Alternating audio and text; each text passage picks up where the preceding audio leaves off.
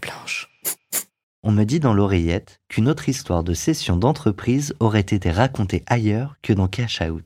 Ça arrive, et c'était Eric Carrel, fondateur de WeSings, revendu à Nokia puis racheté seulement deux ans après par son fondateur. Ce témoignage a même été enregistré, et c'était dans 40 nuances de Next, une autre de nos productions feuilles blanches. Nous n'avons donc pas eu trop de mal à vous négocier les droits pour vous le proposer dans le flux Cash Out. Bonne écoute à tous, et si le format vous plaît, pensez à vous abonner à 40 nuances de Next. Bonne fête 40 nuances de Next. Les champions de la tech française, comme vous ne les avez jamais entendus, animés par Olivier Mathieu, Thomas Benzazon et Solène Etienne. L'histoire de WeSings commence en juin 2008. À l'origine, trois ingénieurs, Eric Carrel, Cédric Hutchings et Fred Potter. Eric Carrel est avec nous. Bonjour Eric. Bonjour. Salut Olivier. Salut Thomas, bonjour Eric. Ravi de te retrouver. Alors j'avais prévu une longue intro, mais euh, tu es là et euh, tu as tout préparé. J'ai tout préparé. Alors souvent tu, tu me dis de ne pas faire trop long, mais avec la vie d'Eric, c'est compliqué de, de résumer tout dans, une, dans un mouchoir de poche. Alors euh, Eric, tu étais passionné d'électronique et tu bidouillais des postes de radio à l'âge de 13 ans. J'ai lu ça. Tu as été également maître de conférence à l'école supérieure de physique et de chimie industrielle, le SPCI, dans le labo de Jacques Léviner. Bon, je vais pas refaire toute l'histoire, mais ça, on, on voit, on voit la passion euh, d'Eric, notamment pour ce qu'on appelle dans notre jargon le hardware, l'électronique, les objets, qu'on a étendu ensuite euh, aux objets connectés, qui est une de tes, une de tes spécialités. On reviendra là-dessus. Tu as été notamment euh, l'un des inventeurs, avec la société Inventel, euh, qui a été revendue en 2005, je crois, Technicolor? Technicolor Thomson. Ouais. Ça s'appelait Ouais. Thomson à l'époque. oui. À Thomson. Euh, tu as été l'inventeur de la box. Euh, tu avais été aussi à l'initiative du, du Tam Tam, je crois, et on pourra reparler de ces premières années de, la télécommunication. Euh, donc un serial entrepreneur, on l'a compris, en, en citant quelques entreprises comme Invoxia, Zouv, euh, donc la box Inventel, on a parlé, Sculteo, euh, maintenant évidemment WeThings. Alors WeThings, cofondé en 2008, tu l'as dit Thomas, qui est un spécialiste en objets connectés dans le domaine médical. Ça a commencé avec une balance. Alors, je ne sais pas si la balance était le premier objet. C'était le premier objet, mais en tout cas, c'est un, très gros succès. Il y en a, il y en a, il y en a des, il y en a des, des nouvelles maintenant, des nouvelles versions euh, qui permettent de, de scanner entièrement, euh, voilà, toutes ces, tous ces capteurs de, de, de santé et d'indicateurs, euh, d'indicateurs de, pression du sang, de, de, d'électrocardiogramme, etc. C'est le body scan, hein, je crois, c'est celui-là, Exactement. qui est, fait- qui, est, qui est assez incroyable. Je l'ai acheté moi-même. Donc, euh, Je te trouve le en meilleure thermomètre- santé d'ailleurs depuis un petit ben, moment. bien sûr, ouais. on en reparlera. ouais. Donc la montre, le thermomètre aussi, euh, le capteur d'urine, le tensiomètre, euh, l'enregistreur de sommeil. Donc vraiment, euh, on dit parfois que, que Eric Carrel est un géo trouve-tout, on pourrait dire un CEO trouve-tout. WeThink n'avait, levé des fonds qu'à deux reprises en- euh, après sa création, en 2010 puis en 2015, il y a eu 3 millions et 23 millions d'euros. Euh, puis en 2016, Nokia avait racheté WeThings, 170 millions d'euros, pour s'implanter sur ce, sur ce marché des objets connectés à la santé. Et enfin, en 2018, euh, WeThings est repassé sous le pavillon français, puisque Eric a fait une proposition de rachat. Je crois que tu étais en concurrence avec quelques grands, euh, quelques grands acteurs euh, américains, on pourra en reparler. Et donc, c'est pas, d'après ce que j'ai compris, Nokia a revendu sa division santé, pas seulement WeThings, puisque alors je ne sais pas s'il y a encore des contrats entre WeThings et Nokia, tu, tu nous le diras, mais en tous les cas, tu as repris les équipes, il y avait euh, plus de 200 personnes à l'époque. Euh, et en 2020, tu es reparti en mode un peu start-up avec une levée de fonds euh, de plus de 53 millions d'euros avec euh, Gilles Healthcare, qui est un, fonds néerlandais spécialisé sur la santé, comme son nom l'indique, avec Idinvest et BPI France, qui étaient déjà tes premiers actionnaires au départ dans les premières levées de fonds que je mentionnais. Donc voilà, ça sera intéressant de voir comment un entrepreneur vend sa boîte, puis la rachète. Qu'est-ce qui se passe? À ce moment-là Euh, Est-ce qu'il y a des questions de, gouvernance? Est-ce qu'il y avait une frustration chez toi au moment de la revente? Est-ce que finalement tu n'aurais pas souhaité revendre cette entreprise? En tout cas, la période de confinement aussi a plutôt réussi à, à, à, à- WeThings, qui était plus qu'une startup, à une scale-up, puisque les ventes de e-commerce ont, ont augmenté fortement pendant cette période-là. Euh, et euh, je crois qu'on va pouvoir peut-être laisser la parole à Eric parce que sinon j'ai plein de petites anecdotes à raconter, mais on va les, on les égrener au fur et à mesure du podcast. J'y compte bien. Tu voulais rebondir, euh, Eric? Sur le CEO trouve tout. Euh, oui, oui, non, je suis évidemment pas d'accord. Euh, mais, mais oui, c'est vrai que j'aime bien la physique, euh, j'aime bien euh, le hardware, j'aime bien l'électronique. Euh, et ça fait partie de mes questions un petit peu, c'est qu'est-ce qui fait que on est passionné par quelque chose? J'ai pas beaucoup de mémoire, je, je suis pas capable de me souvenir de noms de chanteurs ou de, morceaux de musique. Par contre, quand je lis une datasheet, c'est-à-dire une une notice d'un composant électronique, euh, je- ça s'imprime assez naturellement à moi. Euh, c'est un mystère pour moi. Et tu fais les connexions de tout ce à quoi ça pourrait servir? Oui, je, je, je pense que même encore aujourd'hui, alors que je suis plus vraiment dans le quotidien de l'électronique, je, je suis encore capable de challenger un certain nombre d'équipes sur ces sujets-là. Oui. Il y a plein d'autres sur lesquels je suis incapable, mais celui-là, oui. Ce qu'il faut, ce qu'il faut dire, c'est qu'on connaît bien euh, Eric euh, avec 2050, puisqu'on a non seulement investisseur dans, dans 15, qui, était, qui est le, le nouveau nom d'une société qui a absorbé l'entreprise que tu vas créer, qui est Zouv, sur les vélos connectés. On est également euh, actionnaire de, de WeThings, Mm. full disclosure, comme on dit dans notre, dans notre métier. Donc, je suis Tout à fait. pris, donc j'ai forcément l'admiration que j'ai pour toi et à se sentir à travers, à travers le micro. Mais il y a un point, euh, ce qu'on aime bien dire avec, avec ma partenaire euh, Marie Eklund, c'est que euh, Eric est le, est le spécialiste vraiment à la fois de- de- de- d'une sorte de triptyque qu'on qualifie parfois de produits, services, données. Et en anglais, on dirait le hardware, le software et la data. Et donc là, on est, au- on est vraiment au, au carrefour de toutes, les, de, croisée toutes des les me- chemins. de toutes les meilleures technologies de, de l'IoT, donc euh, Internet of Things, les objets connectés, la collecte de data. euh, pour des services qui peuvent rendre, j'espère, un monde meilleur, puisque quand on regarde les vélos connectés ou la santé connectée, on est sur des sujets qui sont également des sujets de durabilité. On va rentrer évidemment sur euh, le secteur, euh, la valeur ajoutée que vous y mettez, Euh, mais je propose, euh, parce que tu as, évoqué euh, le, le sujet Olivier dans ton intro, et je pense que ça intéresse tout le monde, c'est cet entrepreneur qui vend sa boîte et qui va finalement la racheter. Et on va découvrir au fil de l'émission à la fois l'homme derrière l'entreprise et, et l'entreprise et ce qu'elle fait sur son marché. Mais si on revient sur cette session, euh, ça se, ça naît comment? C'est euh, un contact LinkedIn, euh, c'est un partenaire? Parce qu'on on dit souvent que euh, dans 90% des cas, on connaît son repreneur. Non, alors c'est c'est rien de tout ça. C'est plutôt euh, peut-être dans, dans la chronologie. euh, j'ai eu une opération du cœur assez importante en 2015 euh, parce que lié à une maladie de- de- d'enfance qui s'est bien passée, donc tout va bien. Mais euh, voilà, donc c'était euh, un moment un peu de déstabilisant.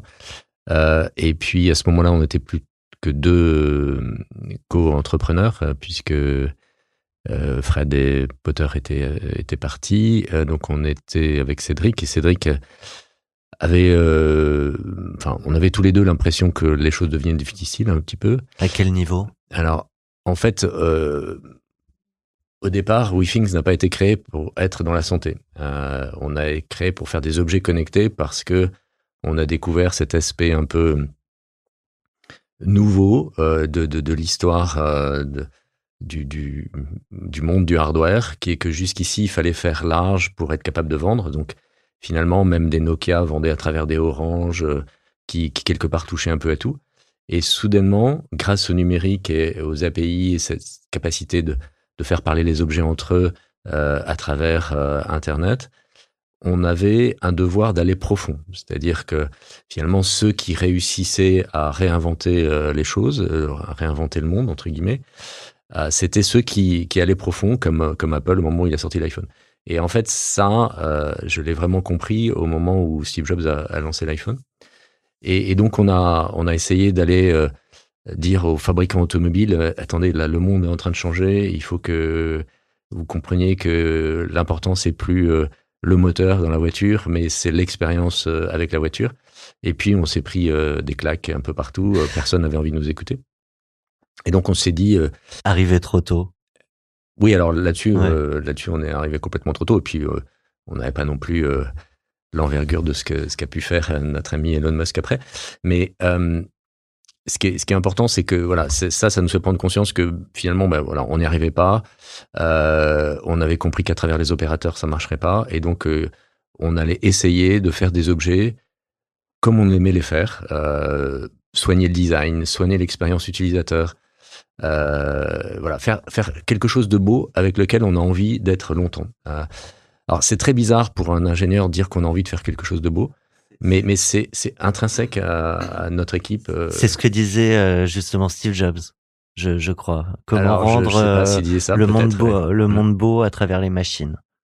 Euh, je connaissais pas Ouais. cette citation, mais, mais effectivement, on a, on a ce coup-là. Et moi, je me, me souviens quand j'étais tout petit, fils d'agriculteur, euh, euh, pas du tout dans ce domaine-là, et je regardais aux toilettes les catalogues de la Redoute ou des Trois Suisses, et j'étais assez captivé par ces espèces de plateformes là, comme le truc que tu as devant toi avec plein de boutons partout.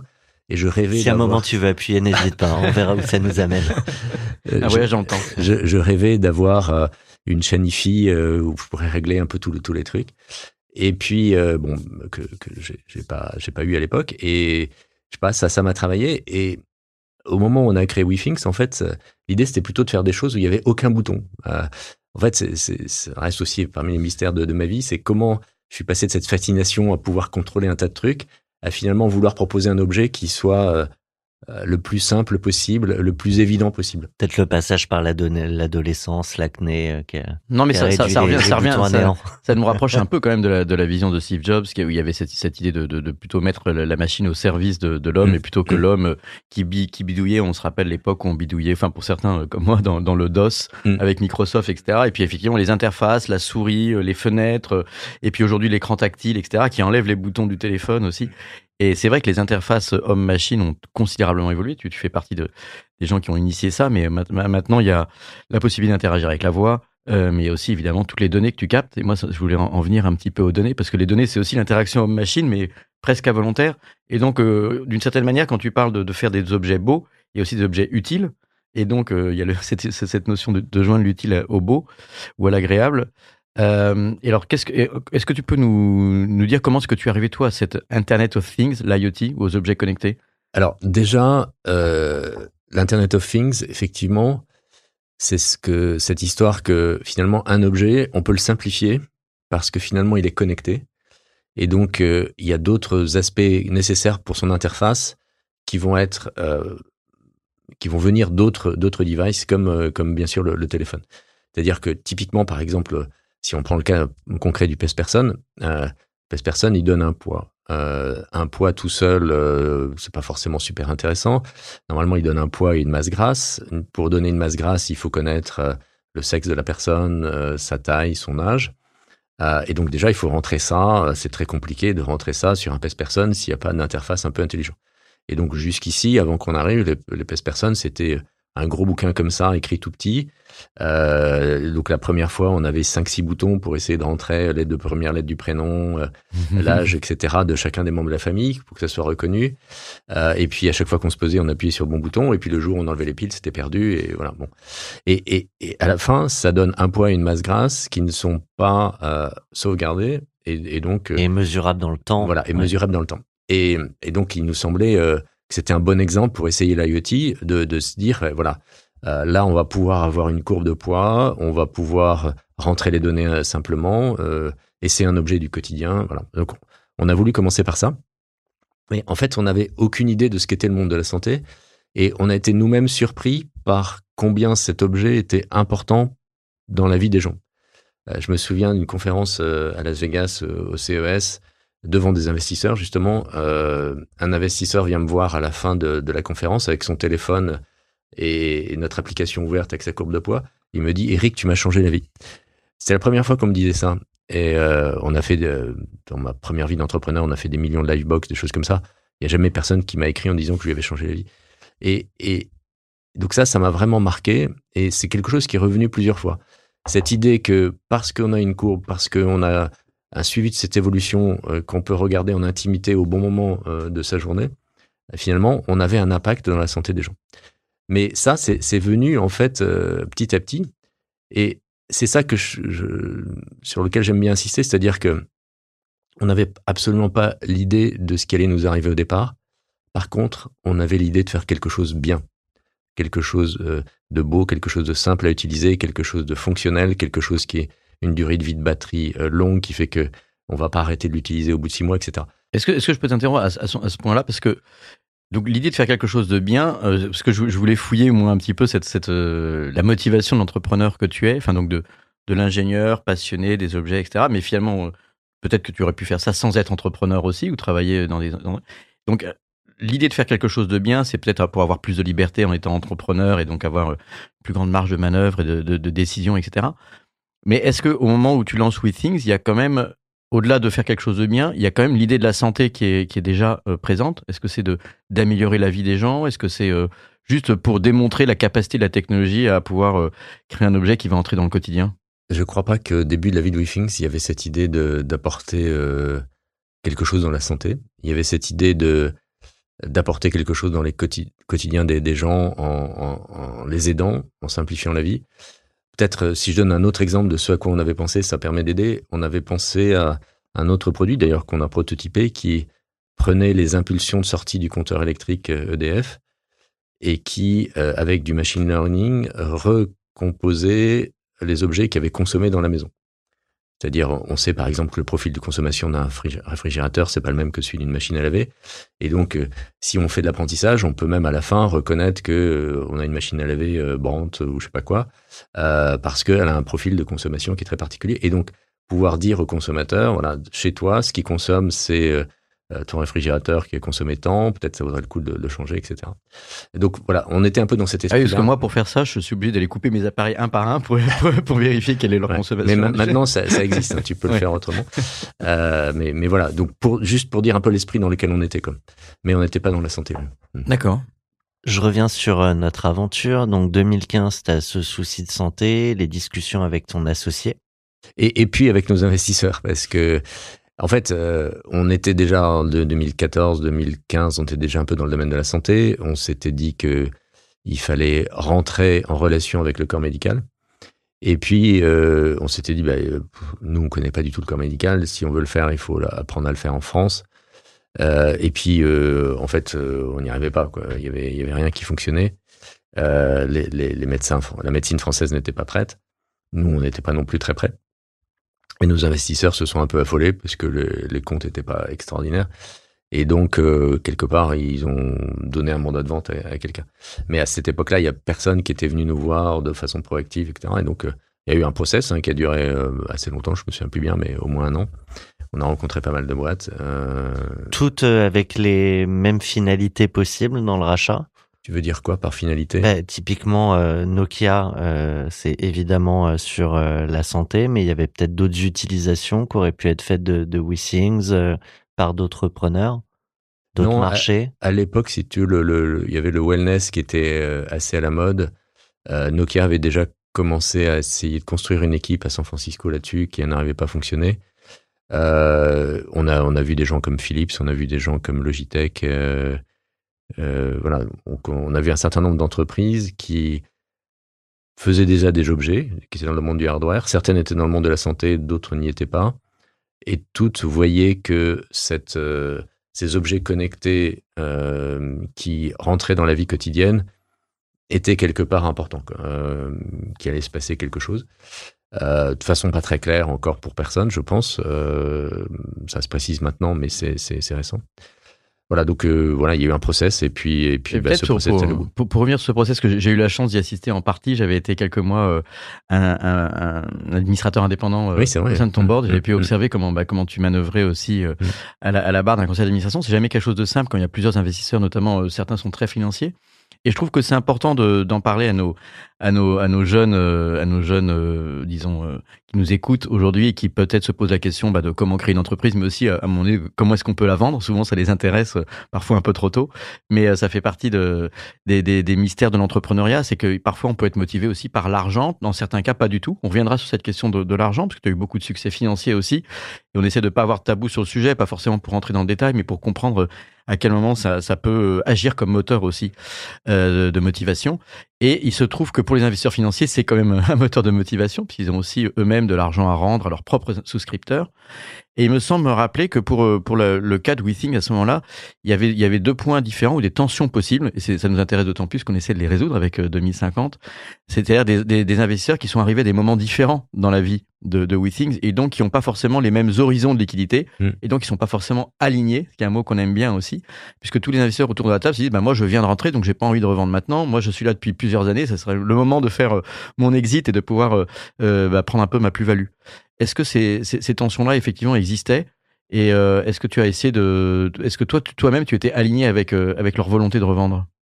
Moi, j'étais pas aligné euh, avec la volonté de revendre, mais je, je, voulais pas contrarier mon co-entrepreneur Cédric, Cédric Hutchings, qui lui avait envie de vendre. Alors, avec Cédric, je pense qu'on s'est jamais engueulé. On s'est engueulé une fois. qui était au moment de la, de la signature. Cédric était à ce moment-là à Boston. Il a fait le voyage Boston-Paris et moi je devais partir pour, pour un autre bord d'une autre boîte. Et on s'est croisés et pendant cinq minutes on s'est engueulé parce que euh, moi je voulais pas vendre dans les conditions qui étaient proposées. Je voulais euh, demander un certain nombre de modifications justement aux investisseurs. Et, et Cédric, euh, là, euh, enfin, on s'est engueulé, quoi. C'était quoi le Il, sujet il a, il, a, il a C'est- paniqué, il a eu peur que la vente ne se fasse pas. Ouais, exactement. Il a eu peur que la vente se fasse pas. Et, et moi, j'étais personnellement très mal et je gérais assez mal mes émotions parce que quelque part, j'étais, je voyais bien que c'était difficile et que la vente était, une euh, opportunité pour que la boîte continue. Euh, et puis en même temps, je, voyais bien que on n'avait pas fait le quart du dixième de ce qu'on aurait aimé faire. Et donc, il y avait une espèce de frustration en moi et que je gérais assez mal, que je savais pas, je savais pas lire, quoi.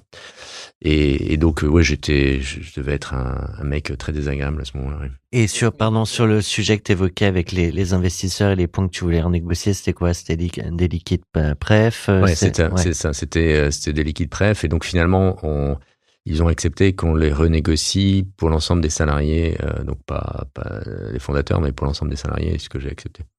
Parce qu'en fait, il y a, il y a- dans, dans ces questions de, de, de tension ou de désalignement, il peut y avoir donc des, comme je le disais, des investisseurs entre eux qui sont pas forcément sur le même calendrier, du fait de leur moment d'arrivée, de, de la durée de vie de leur fonds, de leur, enfin, de leurs contraintes internes, etc. Et puis il y en a, il y en a parfois effectivement entre entrepreneurs. Il faut, il faut dire aussi que toi, bah, tu avais probablement euh, déjà revendu des entreprises, tu étais aussi euh, sécurisé Mm. sur le plan patrimonial. Exactement. Euh, Ouais. là où Cédric, un peu plus jeune que toi, avait aussi euh, probablement une famille, enfin, etc. Donc, euh, et donc ces questions-là, c'est des questions importantes que parfois on essaie de résoudre autrement. Euh, je ne sais pas si ça avait été le cas ou envisagé, mais parfois aussi en, en faisant du, ce qu'on appelle du secondaire, c'est-à-dire revendre, Mm. euh, de faire entrer des, des nouveaux investisseurs et de permettre aussi euh, à un ou plusieurs entrepreneurs De pouvoir ouais. continuer l'aventure pour pouvoir, disons, déplafonner en quelque sorte leur ambition sans être toujours inquiet du lendemain. Alors là, effectivement, on l'a pas fait. Encore une fois, il y avait la, la, la boîte traversait une période un peu difficile. Euh, on n'avait plus beaucoup de cash. D'ailleurs, on a vu un événement un peu avant euh, au board. Je sais plus si tu étais encore là ou pas, où euh, il fallait remettre un peu d'argent euh, pour assurer le fait qu'on ait le temps de, de revendre euh, sereinement. Et, et donc, euh, voilà, je, je dis ça, ou je sais plus qui dit ça. Enfin, bon, quelqu'un nous dit ça. Et là, il y a tout le monde qui baisse les yeux et qui regarde euh, ses pieds. Euh, et il y a un des investisseurs, Benoît Grossman, que, que, que j'aime beaucoup sur certains aspects, qui dit euh, attendez les mecs, euh, si on n'est pas capable de remettre deux patates, ou je sais plus, ou cinq patates, je sais plus, euh, dans cette entreprise, il vaut mieux qu'on aille se coucher. Quoi. Euh, et, là, euh, comme Benoît était quand même un peu plus âgé, un peu plus d'expérience que les autres, tout le monde a fini par dire oui. Quoi. Mais c'est, je pense que cette intervention de Benoît était nécessaire. Ouais. Des fois, ça tient à un homme, un invest. Typiquement, tu le disais, la, la boîte était à court de, de cash. Le fait de ne pas vendre, tu étais prêt à prendre le risque de d'aller le chercher ailleurs ou de ne pas le trouver, peut-être de, de planter finalement la boîte? Ou c'est ce qui fait que finalement, tu as, Oui, je, je, euh, je- comme je te disais Ouais. tout à l'heure, je- je- je- j'étais plein de contradictions. Je savais pas très bien. À la fois, j'étais frustré, et puis en même temps, je voyais bien que c'était nécessaire. Enfin voilà, je, je... Alors si on, si on passe à, si on passe à l'étape d'après, est-ce, que- est-ce que tu avais, toi tu avais gardé ce contact avec Nokia euh, dans, dans les années, euh, dans les années qui, qui ont suivi cette euh, session? Alors, j'avais pas forcément gardé de contact. Je suis resté six mois, et comme euh, les acheteurs, euh, enfin l'équipe de Nokia avait compris que j'étais pas très heureux de ce rachat, euh, ils m'avaient mis un peu, m'avaient proposé un poste pour que je sois pas dans l'opérationnel. et j'étais conseiller du président de Nokia. Alors, rien que ça. Et. C'est le moment de ma vie où j'étais Et, mieux et payé. tu l'as conseillé? Je suis allé le voir deux, trois fois à- à- en, Finlande, mais je pense que j'ai servi absolument à rien. Et j'en étais tellement conscient qu'au bout de six mois, j'ai démissionné. Euh, et, mais du coup, je travaillais dans d'autres entreprises que j'avais euh, co-créées, euh, et dont une était dans le même immeuble. Et donc, je revoyais euh, les gars, puisqu'on n'était pas au même étage, mais enfin, on se croisait à la cantine, etc. Et donc, j'étais un peu au courant de ce qui se passait. euh, voilà. Et puis, en 2018, euh, début 2018, il y a, j'ai eu un appel de du gars de M&A de Nokia qui nous avait d'ailleurs, euh, qui avait été là au moment du rachat, qui euh, qui m'a appelé en disant ben voilà on met la boîte en vente. Euh, donc moi j'avais eu quelques échos comme quoi ils hésitaient à, à, à la, à la fermer parce que c'était plus du tout leur euh, leur sujet. Euh, mais Je me permets de te couper, Eric. Est-ce que tu vas appuyer sur ce bouton, toi qui aimes les boutons? J'appuie ouais. Vous avez un message. Bonjour Eric. Alors moi j'ai une question pour toi. Euh, J'imagine que tu as longuement y répondre durant ce podcast. Mais concrètement, qu'est-ce qui se passe dans ta tête quand tu prends la décision, alors que tu as déjà eu la chance de pouvoir vendre ta boîte, de la racheter? Qui, Quelle est la motivation derrière et comment est-ce qu'on trouve la force de faire ça? C'est une question de Maya, la, la directrice de France Digital, notre partenaire. Euh, bonjour Maya. Alors, c'est pas une question de force. euh, quelque part, euh, ça s'imposait. Ça a même créé des, des difficultés entre mon épouse et moi. Euh, Elle voulait plus entendre parler de WeThings. Oui, c'est-à-dire que elle, euh, elle voyait que je m'étais un peu désengagé, que j'avais un peu plus de temps, etc. Euh, et hum, au début, je lui ai dit, euh, quand j'ai commencé à regarder le dossier, si tu n'es pas d'accord, je ne ferai pas. Et, Et, puis finalement, à la fin, elle n'était pas d'accord et j'ai fait. Euh, t'as pesé le pour et le contre? alors j'ai pesé le pour et le contre, mais je dois dire que ça, j'ai quand même, j'ai quand même été, euh, je lui ai créé un traumatisme, quoi. Euh, et elle me le rappelle quand même assez régulièrement. Euh, donc c'est pas une question de force, ça s'imposait parce que euh, Il y avait un goût d'inachevé. je, je mets, j'aimais cette boîte, euh, j'aimais l'équipe, je voyais que on était en train de comprendre quelque chose qui était essentiel, et j'avais envie de continuer. J'avais énormément envie de continuer. Voilà. Mais après, euh, j'avais pas non plus, euh, euh, même si euh, voilà, je suis riche comme tu disais parce que j'ai revendu, euh, j'ai déjà revendu une boîte et donc euh, après avoir été toujours en train de me demander comment on allait les choses allaient se passer financièrement. J'étais dans une situation où j'avais plus besoin de travailler. Mais enfin, je pouvais quand même pas racheter à, à n'importe quel prix. Donc, la négociation a été compliquée, mais j'ai eu cette chance que je savais aller vite dans les décisions parce que les gens qui étaient en face de, moi avaient des due diligence à faire et connaissaient pas la boîte. Et donc, moi, je suis allé très rapidement. Je savais que c'était c'était ma seule chance. Est-ce qu'on sait qui était en face? Alors, on, j'en, je- je- pas le droit de dire, mais j'en connais Ah. un certain nombre. Mais il y, y, y en a un que je peux citer qui était, qui était Google, ouais, euh, parce que c'était assez officiel. Euh, et là, j'ai eu la chance qu'il y avait, il y avait des, je sais qu'il y avait des dissensions internes entre différentes parties de Google, et donc euh, que finalement, ça m'a fait gagner du temps. Euh, Peut-être que Google aurait pris la décision de pas reprendre, hein, j'en sais rien. Mais, mais en tous les cas, euh, moi, ça m'a permis de le faire. Et Nokia était très pressé parce que quelque part, ils voulaient montrer à leur board que voilà, cette chose était, était passée. Quoi. Acté. Et à ce, mais à ce Tu moment-là, pour le, excuse-moi, Vas-y, je vais vas-y. me poser la question. Est-ce qu'à ce moment-là, tu as, tu as allé euh, chercher d'autres investisseurs potentiellement pour euh, s'associer à toi, ou c'était euh, une démarche plus solitaire dans un premier temps? Parce que bon, après, tu as refait une levée de fonds, mais en- Alors, il y y y a plein de gens qui se sont proposés pour le faire avec moi quand c'est devenu un peu public que j'étais que j'étais repreneur. Et je j'arrivais pas à gérer en parallèle euh, différents sujets. Je voulais vraiment me focaliser sur essayer de reprendre. Euh, et parce que si je le faisais avec d'autres, je voulais être sûr que c'était dans des conditions où j'aurais la liberté d'agir. Euh, et donc euh, euh, voilà, donc j'ai avancé. J'étais je fais ça avec euh, Clipperton, Antoine Ganancia notamment, et, et, bon voilà, ça s'est bien passé. On a fait du bon boulot, mais ils m'ont bien aidé quoi. Euh, je, je crois que tu l'as dit tout à l'heure, mais j'ai un doute, euh, Olivier. T'as le montant du rachat, Ah, je j'ai pas le droit de le communiquer. tu n'as pas le droit. Mm. Et une Mais ce qui, mais ce qui- fourchette ce qui- ce qui avait, Oui, ce qui avait- aussi. ce qui avait été communiqué dans la presse, c'est plus le fait que le que la valeur euh, Ouais, au, ouais. sein du, du- du Mm. bilan de, Mm, ouais. de Nokia avait été ramené à 30 millions d'euros, Exactement, ça c'est ce qui a été communiqué dans la presse. ouais. alors que ça avait été revendu sur 160 170 millions d'euros. Je sais pas si tu le connais, mais on a un format qui s'appelle Cash Out, justement parce qu'on part du principe que les entrepreneurs sont jamais pleinement préparés à revendre leur, de- leur boîte. Et donc, on, en- on essaye de faire une bible de la session d'entreprise. Euh, mais euh, comment t'expliques qu'il y ait autant de rachats où les synergies qui sont sur le papier au départ n'aboutissent pas? Alors ça, Parce que pour avoir une décote euh, telle, c'est bien qu'il y, a- il y a, qu'il y ait eu un problème dans les rouages. Ça, je suis bien d'accord. D'ailleurs, euh, je devrais pas dire ça, mais je, je trouve que je comprends pas. Beaucoup de grosses boîtes cherchent à racheter des petites boîtes euh, sans s'être posé euh, sérieusement la question. En fait, il faut savoir avoir une bonne raison pour la racheter, pas en avoir plusieurs. Parfois, il y a un espèce de mélange entre technologie, marché, euh, finances, enfin, disons, euh, présenter, euh, présenter un ensemble fusionné qui, qui, fasse, euh, qui fasse une belle mariée, etc. Euh, mais en fait, je crois que les, les grosses boîtes, bonnes boîtes américaines comme Apple qui savent racheter, elles rachètent à chaque fois pour une seule raison. Et, et souvent euh, de la techno, par exemple.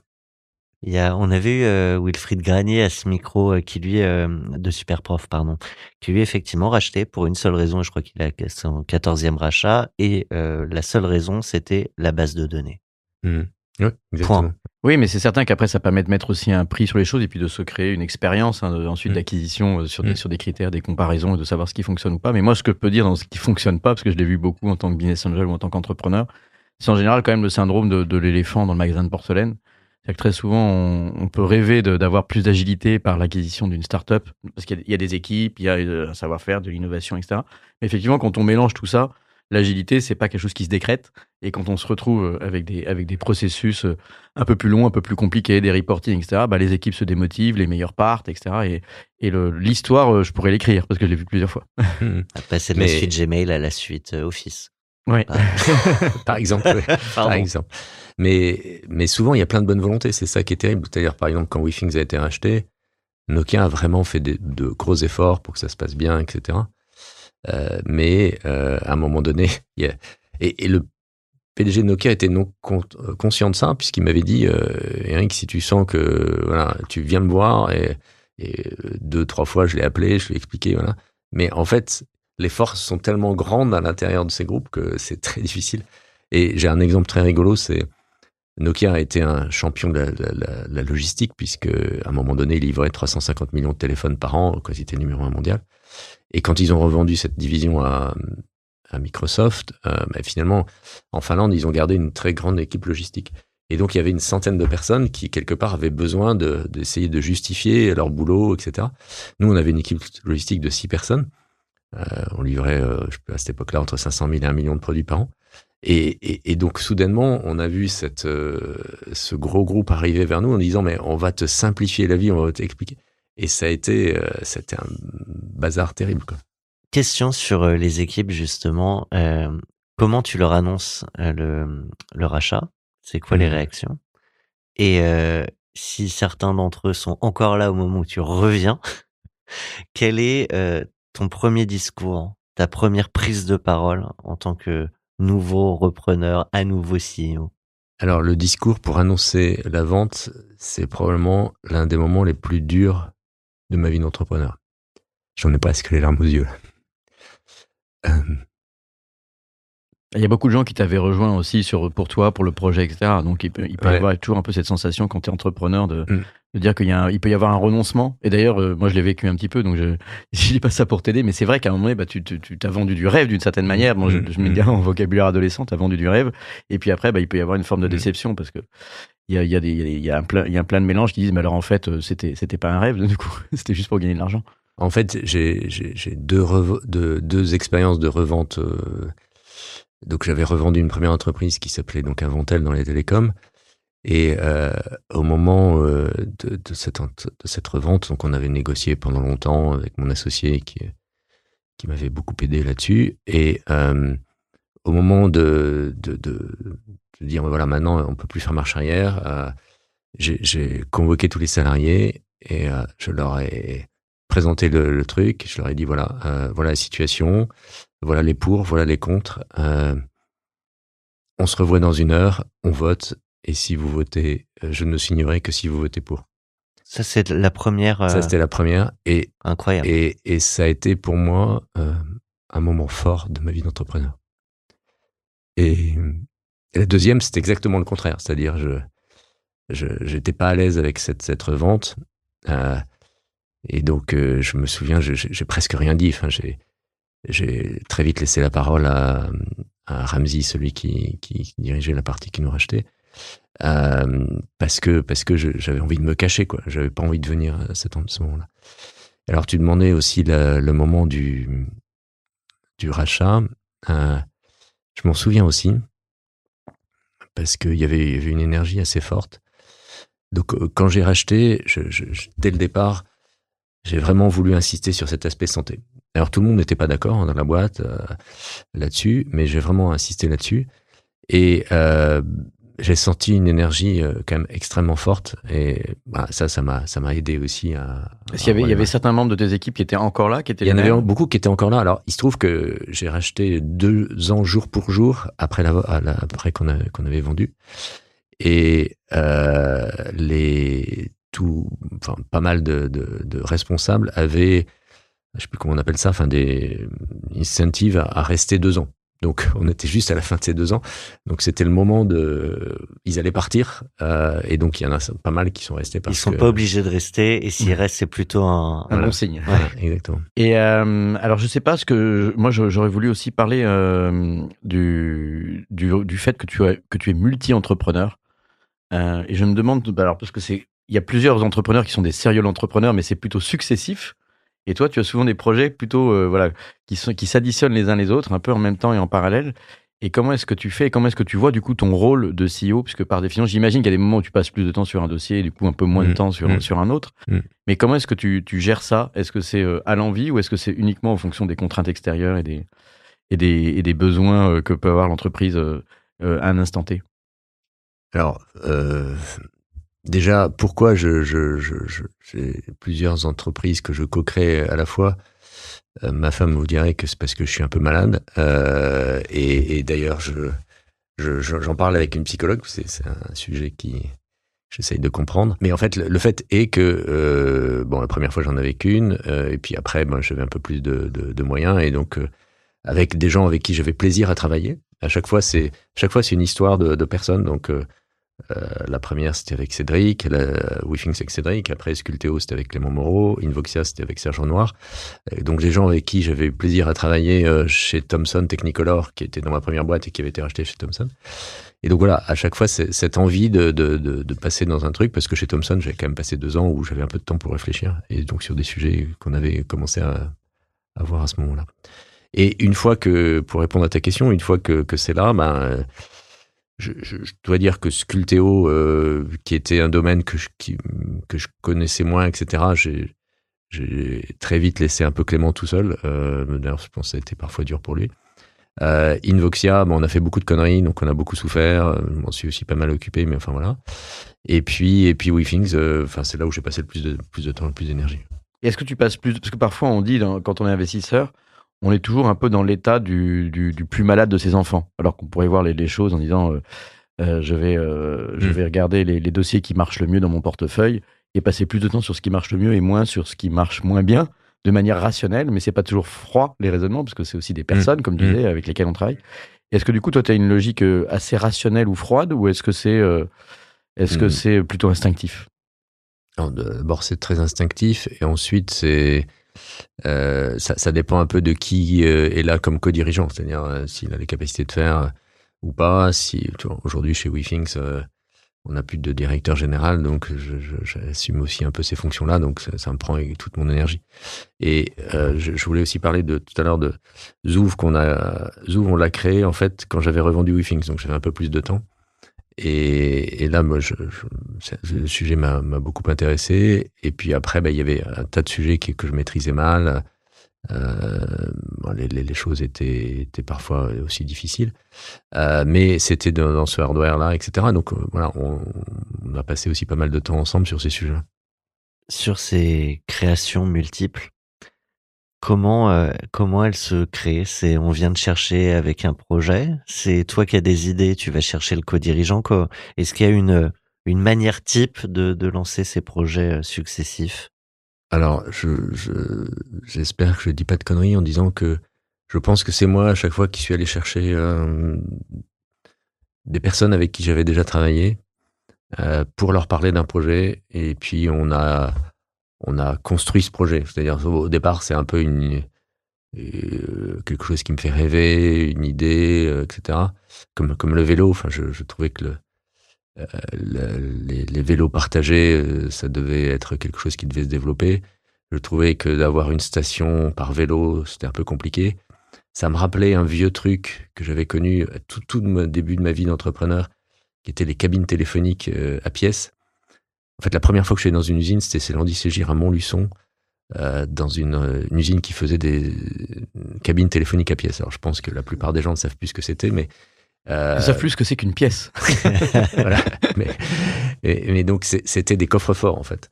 Et j'avais l'impression que pour le vélo euh, partagé, on, on, rentrait dans le même dans la même idée. Et donc je me disais, ben, le hardware, l'objet connecté, doit permettre de privilégier les gens qui sont bienveillants et de leur offrir une bonne expérience, plutôt que d'essayer de résister à la malveillance. Et je me souviens, donc j'en avais parlé à, à, Arnaud à cette époque-là, je sais pas si Amira était déjà là, et on était allé voir un sociologue. Je vais rencontrer quelque part dans une conférence un sociologue, et je me dis, bah, genre de truc, euh, peut-être demander à un sociologue. Et lui, il nous avait dit, mais vous êtes complètement inconscient, ça marchera jamais votre truc. Et puis, on a quand même continué. sur, la notion de bienveillance versus malveillance. Voilà, exactement. Ouais. Oui, moi je me rappelle que, que Eric, tu, tu en avais parlé, enfin tu, tu, tu, échangé sur ces idées-là on a, on a eu une discussion. Et c'est, il est vrai qu'il y a quand même une réflexion euh, aujourd'hui sur, sur le vélo, parce qu'on parle beaucoup de vandalisme. Hein, c'est quelque chose mm. qui, qui vient souvent dans, dans la presse sur les, les trottinettes électriques ou les, mm. les vélos qu'on a retrouvés euh, dans le canal Saint-Martin ou dans le, dans le vieux port de Marseille, etc. Et donc euh, il y a une vision que j'aime beaucoup, qui est aujourd'hui aussi chez 15, qui est, qui est la, la, la vision d'une, d'une cité plus plus unie ou plus, euh, enfin plus bienveillante, mais également plus inclusive. J'ai cherché le terme qui pourrait dire qu'effectivement, bah, ces objets, euh, finalement, c'est un peu des biens communs d'une certaine manière, qui sont partagés par tous. Mais donc, il faut forcément qu'ils soient inclusifs. Si euh, ils sont réservés à certaines parties de la population, bah, les autres se sentant exclus peuvent être amenés par provocation à, agir en vandale. Alors du coup, tu dis que tu as poursuivi dans, dans cette voie. Ça a été quoi la, la réponse justement pour donner la victoire à, à la bienveillance? Est-ce que ça marchait alors, c'est euh, Olivier connaît bien puisque nous sommes ensemble au bord de 15, qui est la fusion de Zouv, cette entreprise qu'on avait co-créée avec Arnaud Emira, et euh, de, de, Smooth, qui est une entreprise qui, qui gère les, enfin, qui fabrique les vélos de la ville de Paris, euh, entre autres. Et, et donc, bah, on voit que c'est pas facile, mais dans une ville que Olivier aime beaucoup, on a installé c'est Marseille. Marseille peut-être. euh, et, et, on voit que ça, ça, ça, fonctionne. Euh, donc cette idée, oui, c'est dire, faut, faut pas être des enfants de cœur. C'est-à-dire qu'on met en place un, tas de choses euh, comme si on prend un vélo sans l'avoir officiellement pris. Eh ben, il y a une espèce de frein moteur qui fait qu'en général les gens l'abandonnent 10 mètres après ou 50 mètres après puisqu'ils perçoivent qu'ils peuvent pas pédaler avec. Euh, on met en place des systèmes pour que les stations de recharge soient plus simples à installer, etc.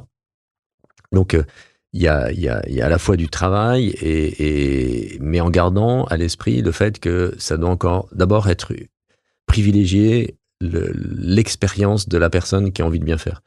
Et je crois beaucoup à ça. Je crois que chez 15, on a encore beaucoup de chemin, euh, notamment à travers l'application pour, pour aider à faire avancer ça. Mais, mais fondamentalement, euh, comme je suis euh, quelque part un peu optimiste, je, je pense que ça va gagner. Euh, par contre, c'est compliqué parce que ça, je l'avais pas du tout senti au départ. On est dans des marchés qui sont décidés par des puissances publiques. Et dans les puissances publiques, il y a quand même énormément de gens qui n'ont pas envie de prendre de risques. Et donc, comment encourager les gens à, dire, mais voilà, il y a quelque chose de nouveau qui va apporter quelque chose de nouveau à la ville, euh, c'est un gros travail. Et euh, du, même coup, quand tu, tu, penses comme ça, et je reviens sur mon sujet IoT, tu, tu repenses euh, finalement euh, à ce que la technologie permet de faire pour pouvoir, euh, d'une certaine manière, faciliter la mise en place d'une vision. Par exemple, la bienveillance en, en, en, embarquant toute la technologie au sein du vélo qui inclut donc la, la sécurité, puis également la, la capacité après de, de, maintenir la flotte, de pouvoir euh, aussi fournir des datas à la ville, donc d'améliorer peut-être le paysage urbain, les infrastructures, etc. Et si on revient à, WeThings en pensant euh, à cet angle-là de comment les datas vont permettre euh, de rendre des services et d'être utiles, je, je, passe un peu du coq à l'âne, mais je me suis, je, comme, à quel moment, à quel moment, ce, puisque tu as parlé de, de la vision santé au moment où tu as racheté euh, à Nokia. Euh, je, moi, je me rappelle que quand même la vision santé, elle était déjà ancrée dans l'entreprise puisque c'était quand même Nokia Health, c'était mmh, mmh, le mmh, département santé. Euh, Est-ce qu'il y a, à, un moment donné, dans, dans, sur le parcours comme ça de ce que permet la technologie, euh, tu te poses la question de se dire, voilà, maintenant je vois le problème et je vais trouver la solution, ou est-ce que c'est plutôt le contraire? Est-ce que c'est parce que j'ai des solutions technologiques? Ce qui semble être le, le cas dans, dans le, ça qu'on te surnomme le, le trouve-tout aussi, c'est que tu vois la technologie, tout ce qu'elle permet de faire, comme tu disais, euh, les composants électroniques, etc. Et tu te dis, bon, bah maintenant, grâce à cette technologie, qu'est-ce que je peux en faire? Est-ce que tu pars du problème ou est-ce que tu pars plutôt de la solution? Alors, je pense que je suis malheureusement pas quelqu'un qui euh, part de apporter une solution à un problème connu. Euh, Je, je suis euh, fasciné par la technologie et donc voilà, il y a un truc qu'on peut faire. À quoi ça peut servir?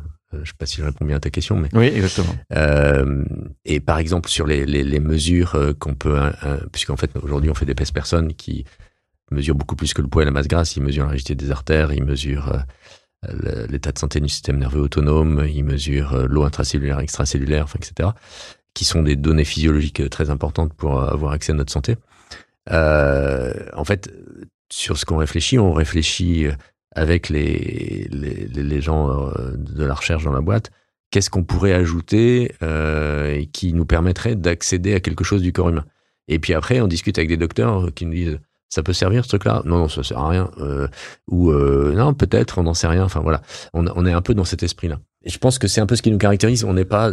Je, je, je vois un problème, par exemple, euh, je sais pas, il faut détecter les un certain type de maladie. euh, voilà, on sait qu'on peut y aller à travers cet indice-là.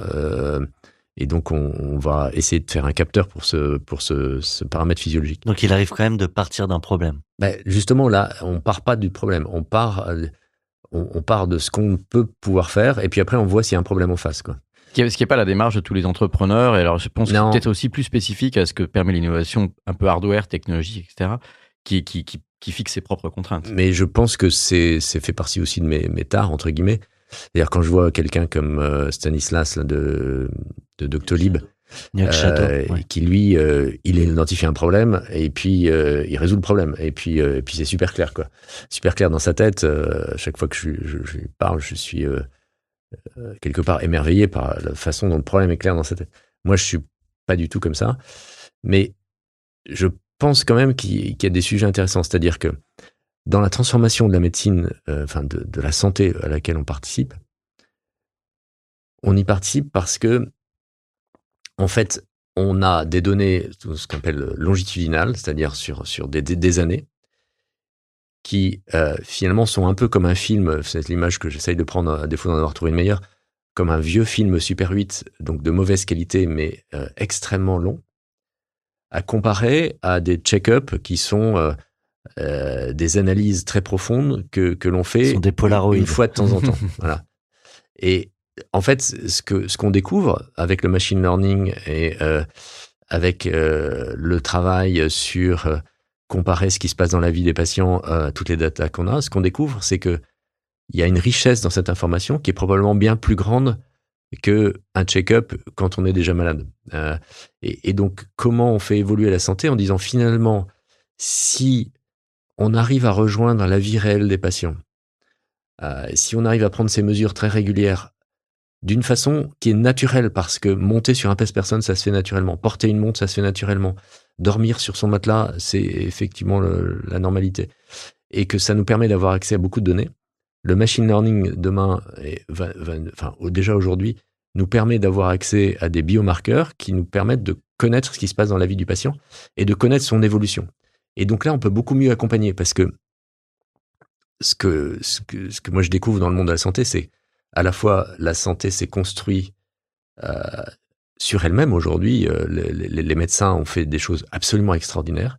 Les hôpitaux, c'est des endroits extraordinaires, mais c'est des endroits qui sont faits pour les médecins, par les médecins, pour réparer les patients. Donc c'est un peu comme un, un pompier en haut de sa grande échelle. On va travailler euh, l'expérience de ce pompier en haut de sa grande échelle pour qu'il éteigne au mieux possible l'incendie. Est-ce qu'on travaille les capacités d'éviter les incendies Pas du tout quand on fait ça. Et la, médecine est essentiellement dans cet état-là, c'est-à-dire que la prévention reste une part infime euh, des, crédits qui sont, investis. Et alors justement, comment on mesure euh, côté euh, euh, la capacité à prévenir réellement de X ou Y maladie? Parce que quand les gens sont pas malades, on se dit bon, il y avait pas de problème, alors que peut-être que ce, travail-là en, en continu fait justement qu'on les évite.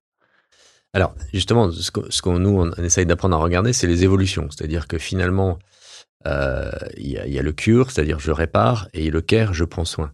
Euh, donc, c'est comment je prends soin de quelqu'un en lui disant, euh, quand il y a une évolution qui est un peu négative, il y a des actions à prendre pour finalement avoir une meilleure santé avant que ça soit trop tard. Alors ça, la mesure est essentielle. alors il y a plein de gens hein, qui essayent de faire ça à travers des applications. C'est comment, euh, voilà, j'ai des applications pour mieux manger, comment, voilà, etc. J'ai des applications pour faire du sport, j'ai des applications pour mieux dormir. Et en fait, on s'aperçoit que ces applications, elles sont pas utilisées très longtemps parce que elles nécessitent un effort de l'utilisateur. Et si l'utilisateur arrête de faire des efforts, bah, finalement, la relation application-utilisateur. Voilà. Alors que nous, on a cette chance d'être dans la vie des gens à travers des objets, à travers du hardware, très longtemps, qu'ils utilisent. Je pense que la seule force de Wishing, c'est d'avoir des objets qui sont utilisés pendant 5 ans, 10 ans. On a 10 ans après, on a toujours 50% d'utilisateurs de PES qui se pèsent dessus. Et c'est nulle part ailleurs dans le monde de l'électronique. Même dans les appareils photo que j'ai en face de moi, là, il y a, peu de gens qui utilisent leur, le même appareil photo 10 ans après. Et donc, euh, ça, c'est une richesse absolument incroyable. C'est une relation qui est d'abord dans un seul sens. Mais, alors, tout, tout ce que je vous dis là, on l'a appris euh, au fil du chemin. Du temps, mais ce qu'on ce qu'on découvre aujourd'hui, parce qu'on travaille avec, euh, avec une philosophe notamment, et puis avec, avec des médecins, etc., ce qu'on découvre aujourd'hui, c'est que si on veut accompagner quelqu'un, et là, on est obligé d'accompagner les gens parce qu'il y a une espèce d'explosion des maladies chroniques. Si on veut accompagner quelqu'un, on n'est pas des machines. Donc, on va pas d'un point A à un point B de façon linéaire. On y va avec des rechutes. Et ce qui permet à un humain d'apprendre et d'être meilleur dans sa vie, c'est d'apprendre au moment de ses rechutes. Mais si on a perdu le contact avec lui au moment de sa rechute, eh ben, il, se retrouve tout seul et, et on peut rien faire. Nous, à ce moment-là, on a toujours des données, puisqu'il continue à monter sur Presse Personne, il continue à porter sa montre, etc. Comment maintenant on apprend à venir lui dire les bonnes choses qui vont l'aider ou à le mettre en contact avec un médecin pour que euh, puisse avancer positivement dans sa vie? Parce que alors, euh, j'avais une série de petites questions juste sur cette question de la, prévention en, particulier. Quand, tu collectes des, des datas avec, WeThings, est-ce que c'est pensé pour pouvoir euh, euh, alimenter ou modifier les comportements, les habitudes, le style de vie des, utilisateurs eux-mêmes?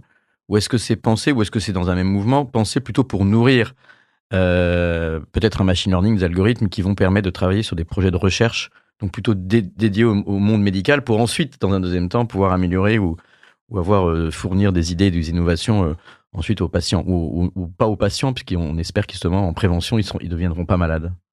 Alors, ce que je vais dire, c'est notre sentiment d'aujourd'hui, c'était pas notre sentiment au départ. Hein. Euh, aujourd'hui, on le fait pour trois raisons. On le fait effectivement pour nourrir nos algorithmes, mais on le fait surtout pour être capable de motiver la personne dans sa vie quotidienne et d'être un espèce d'ange gardien silencieux, c'est-à-dire d'être quelqu'un qui va pouvoir dire à la personne, tiens, là, je te donne un rendez-vous avec un médecin euh, de tel type de maladie parce qu'il y a quelque chose qui nécessite que tu, que tu rencontres ce médecin. Et ça, euh, on n'est qu'au début du chemin, c'est-à-dire que on a des datas, on commence à avoir des biomarqueurs, on essaye d'en déduire des scores, c'est-à-dire dire un score c'est quoi? C'est quelque chose qui va nous permettre de dire tiens voilà sur les maladies cardiovasculaires, euh, là le score il descend, il faut que tu ailles voir un cardiologue.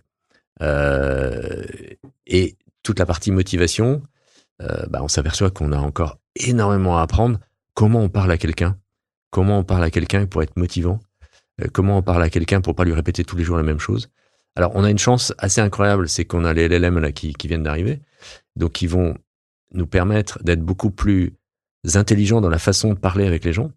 Euh, Jusqu'ici, les dialogues, enfin les euh, les arbres décisionnels qui permettaient de pousser un message ou un autre, quand on a énormément de data de santé comme comme nous, c'est un enfer. Et puis il y a plein de situations. Il y a des gens qui ont un virus, il y a des gens qui qui vont bien, il y a des gens qui sont vieux, il y a des gens qui euh, il y a des hommes, il y a des femmes. Et là-dessus, tu rajoutes la psychologie individuelle. la psychologie individuelle.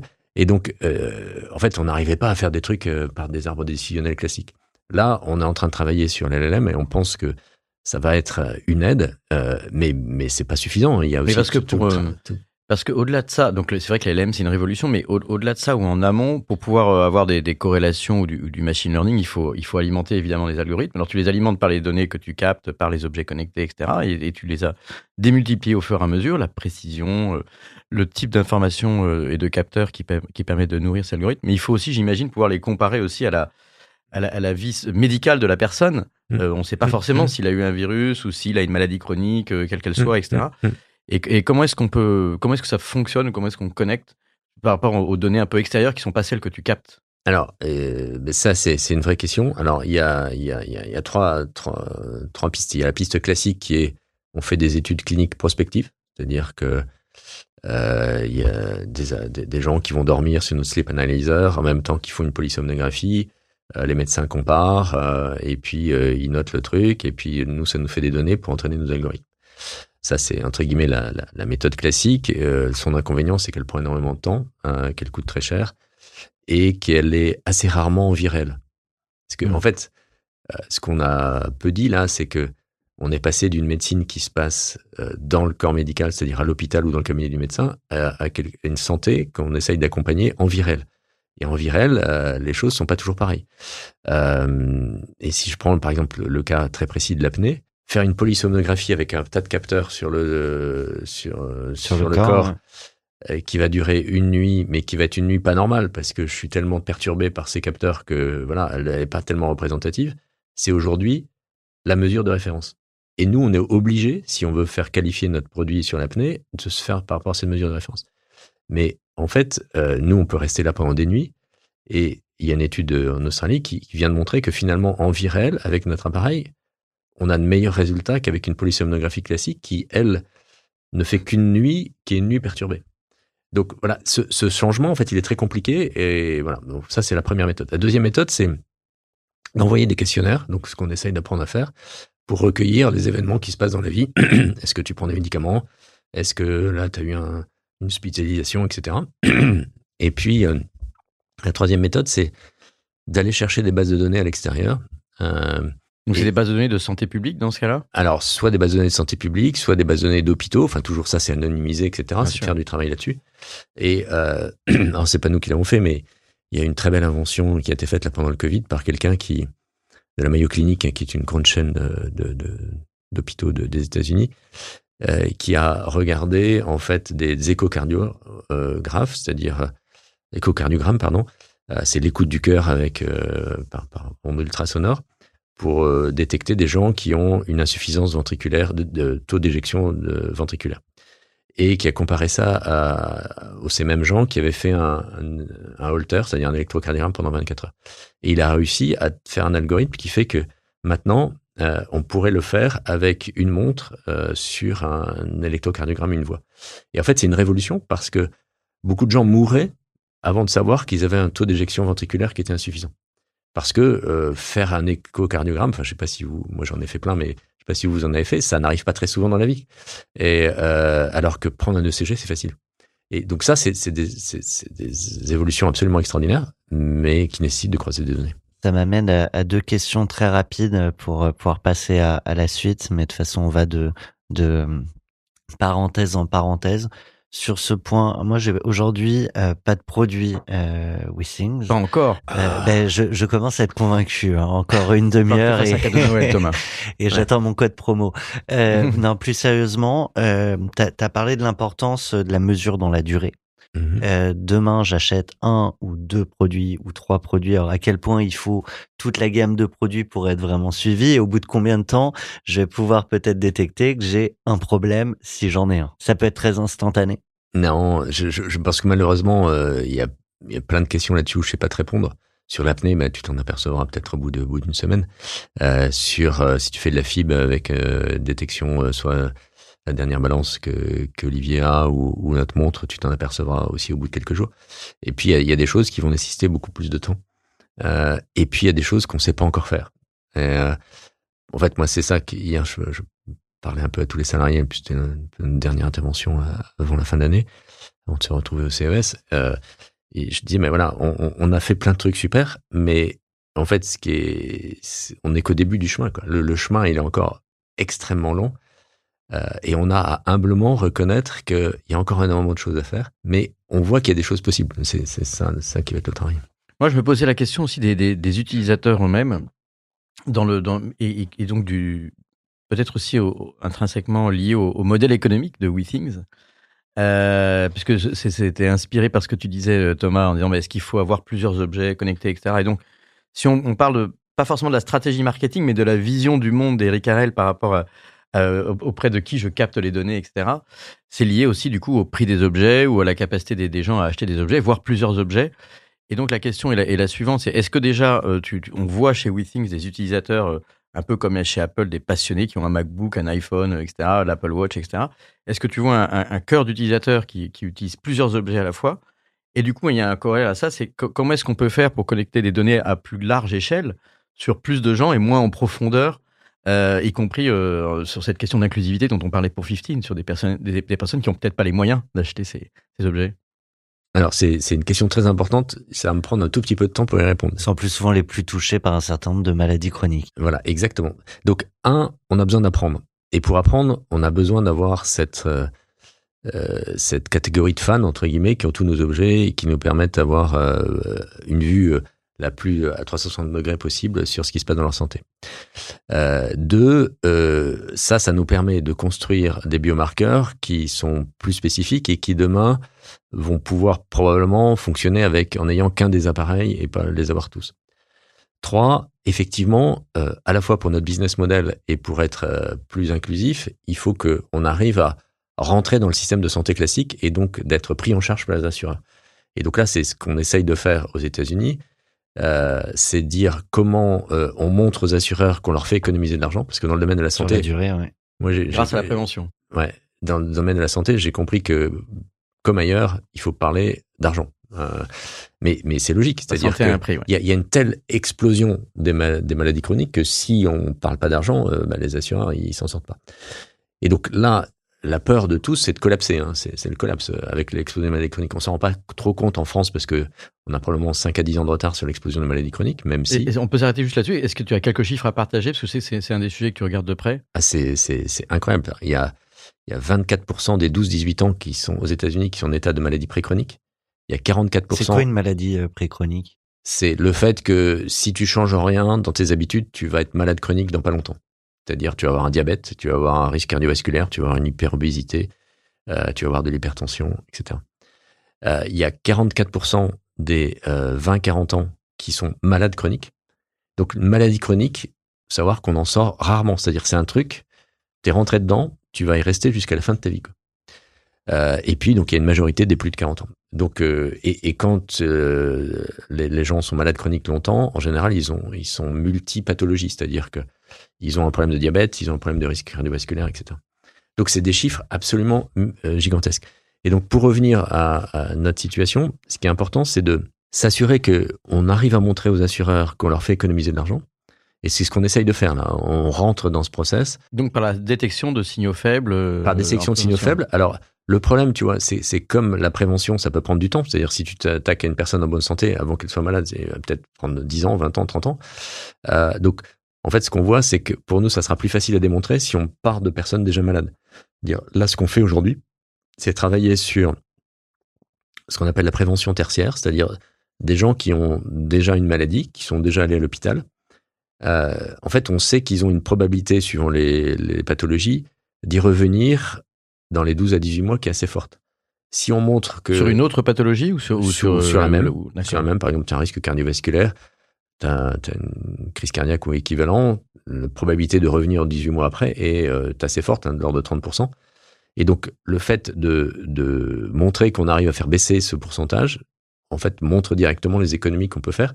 Et là, tu vois, on parle d'échelles de temps qui sont 12 à 18 mois, donc bien plus courtes que 10 ans ou 20 ans. Est-ce qu'il y a, est-ce qu'il y a dans, dans, la question des, des, maladies chroniques aussi des, des, questions génétiques ou pas? Parce que je, comme, comme souvent le, le, tabou, euh, enfin autour de, du, du, gène ou des, des de, de, de, ce type de prévention, ça, on pourrait entrer dans des sujets un peu tabous. Et est-ce que ces données-là, euh, vous essayez d'y avoir accès aussi, c'est-à-dire du, du, patrimoine génétique des Non, aujourd'hui, aujourd'hui, on n'y a pas accès. Je discutais il y, a, il y, a, quelques mois avec un médecin qui disait, on a beaucoup cru dans la prévention à travers l'ADN.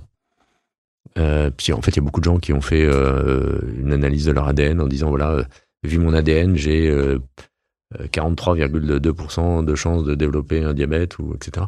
Et en fait, ils disent finalement ça n'a pas tellement aidé. Ce qui est important, c'est de, de, comprendre que c'est pas une histoire de détection, c'est aussi une histoire de chemin. Euh, c'est que quand on accompagne quelqu'un, de toute façon, s'il doit être malade, il sera malade.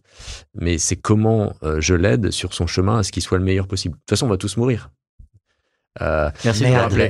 non, mais la, question, c'est comment on vit le mieux euh, et on vit le plus intensément possible euh, ces, ces, ces, bonnes années de vie que l'on a. Et, et, et donc, c'est d'accompagner la personne. Voilà, c'est ça qui est important. Et quelle est le, la part, parce que tu disais l'ADN, ça, ça fonctionne pas tant que ça, de, de maladies qui sont liées à, à nos origines presque à, à, à l'inné versus les modes de vie et donc euh, l'acquis?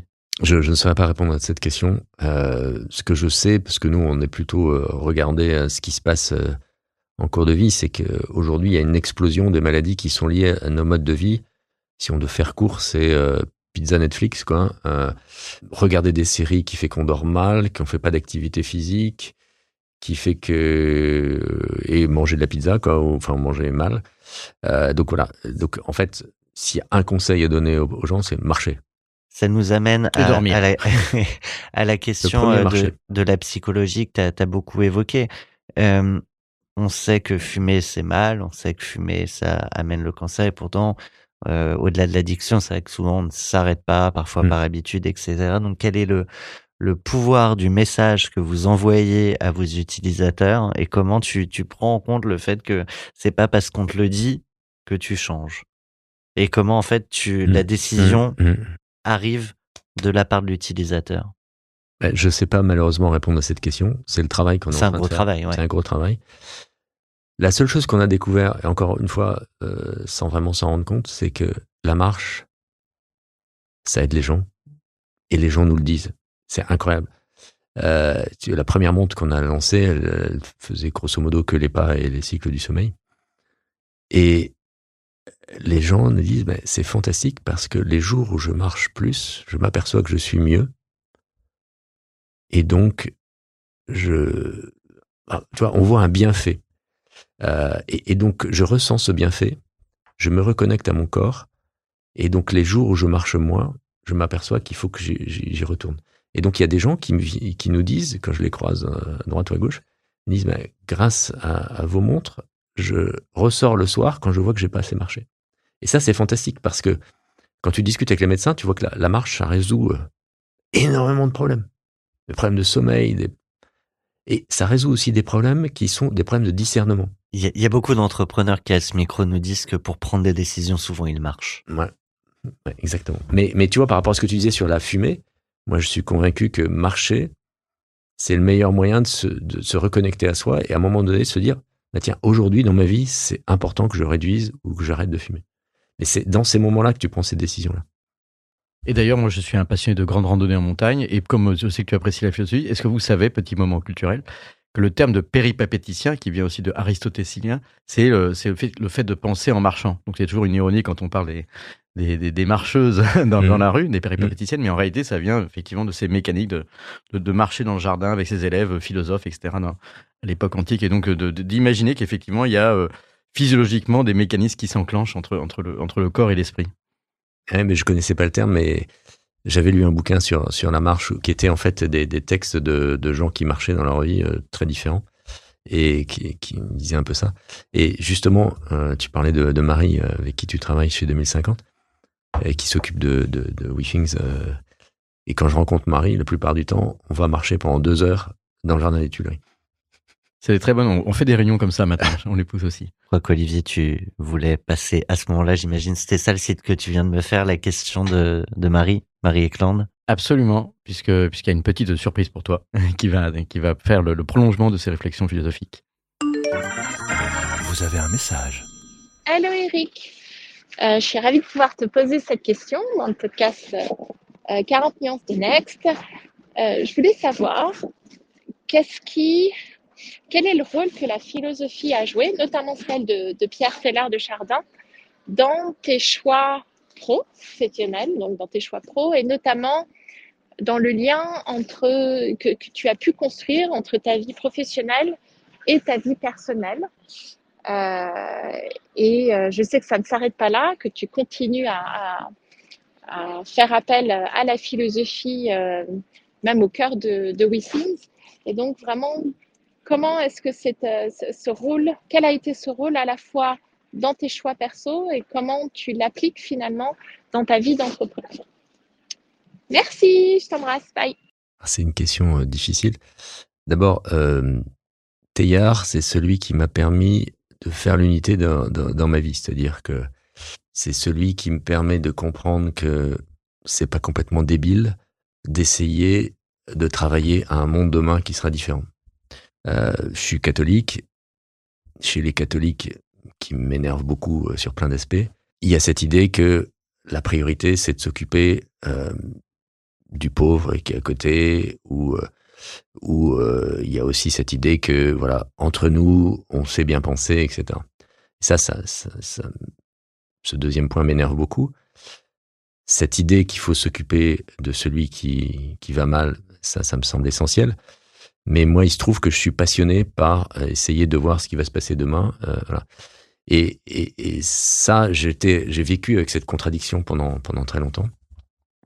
Et Teilhard a des très beaux textes qui, qui, voilà, qui dit que finalement, ce qui va permettre demain au monde, au monde d'être meilleur, c'est aussi de travailler euh, à euh, inventer de nouvelles méthodes pour, euh, pour, pour notre alimentation, d'inventer de nouvelles méthodes pour nos transports, d'inventer de nouvelles méthodes pour notre santé. Là, aujourd'hui, on est confronté à ce problème de, réchauffement climatique de façon très violente. Euh, ben, oui, c'est moi je crois aussi que c'est la, la, science qui va.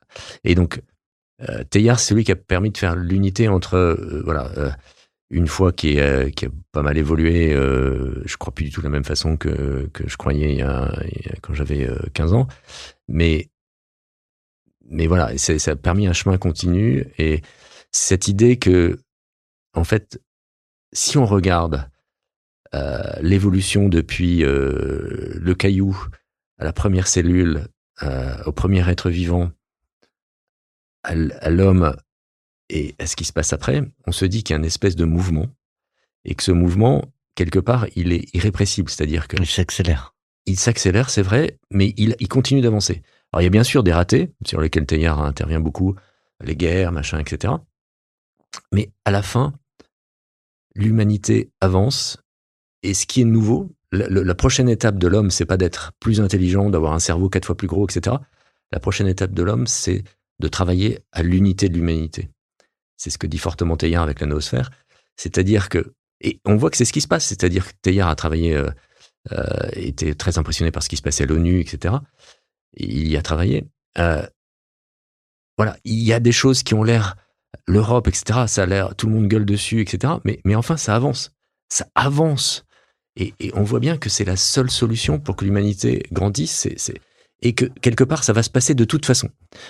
Et, moi, je, crois beaucoup à ça. Je crois que la finalité, c'est notre unité. Et, donc, euh, voilà. Je me, permets de, te couper, Eric. Euh, la finalité, je pense qu'on on l'espère tous, ou en tout cas on la partage a priori, peut-être à quelques exceptions près. Euh, mais toi qui es un, homme de, techno, euh, c'est vrai qu'on en parle souvent à ce micro d'ailleurs avec Olivier, mais que les algorithmes ont tendance à nous séparés parce que chacun est dans sa ligne, euh, dans sa ligne droite et des lignes qui ne se croisent plus. Et pour être unis, il faut un moment se croiser. Alors, le problème que causé par les évolutions technologiques, c'est effectivement une question que je me suis souvent posée.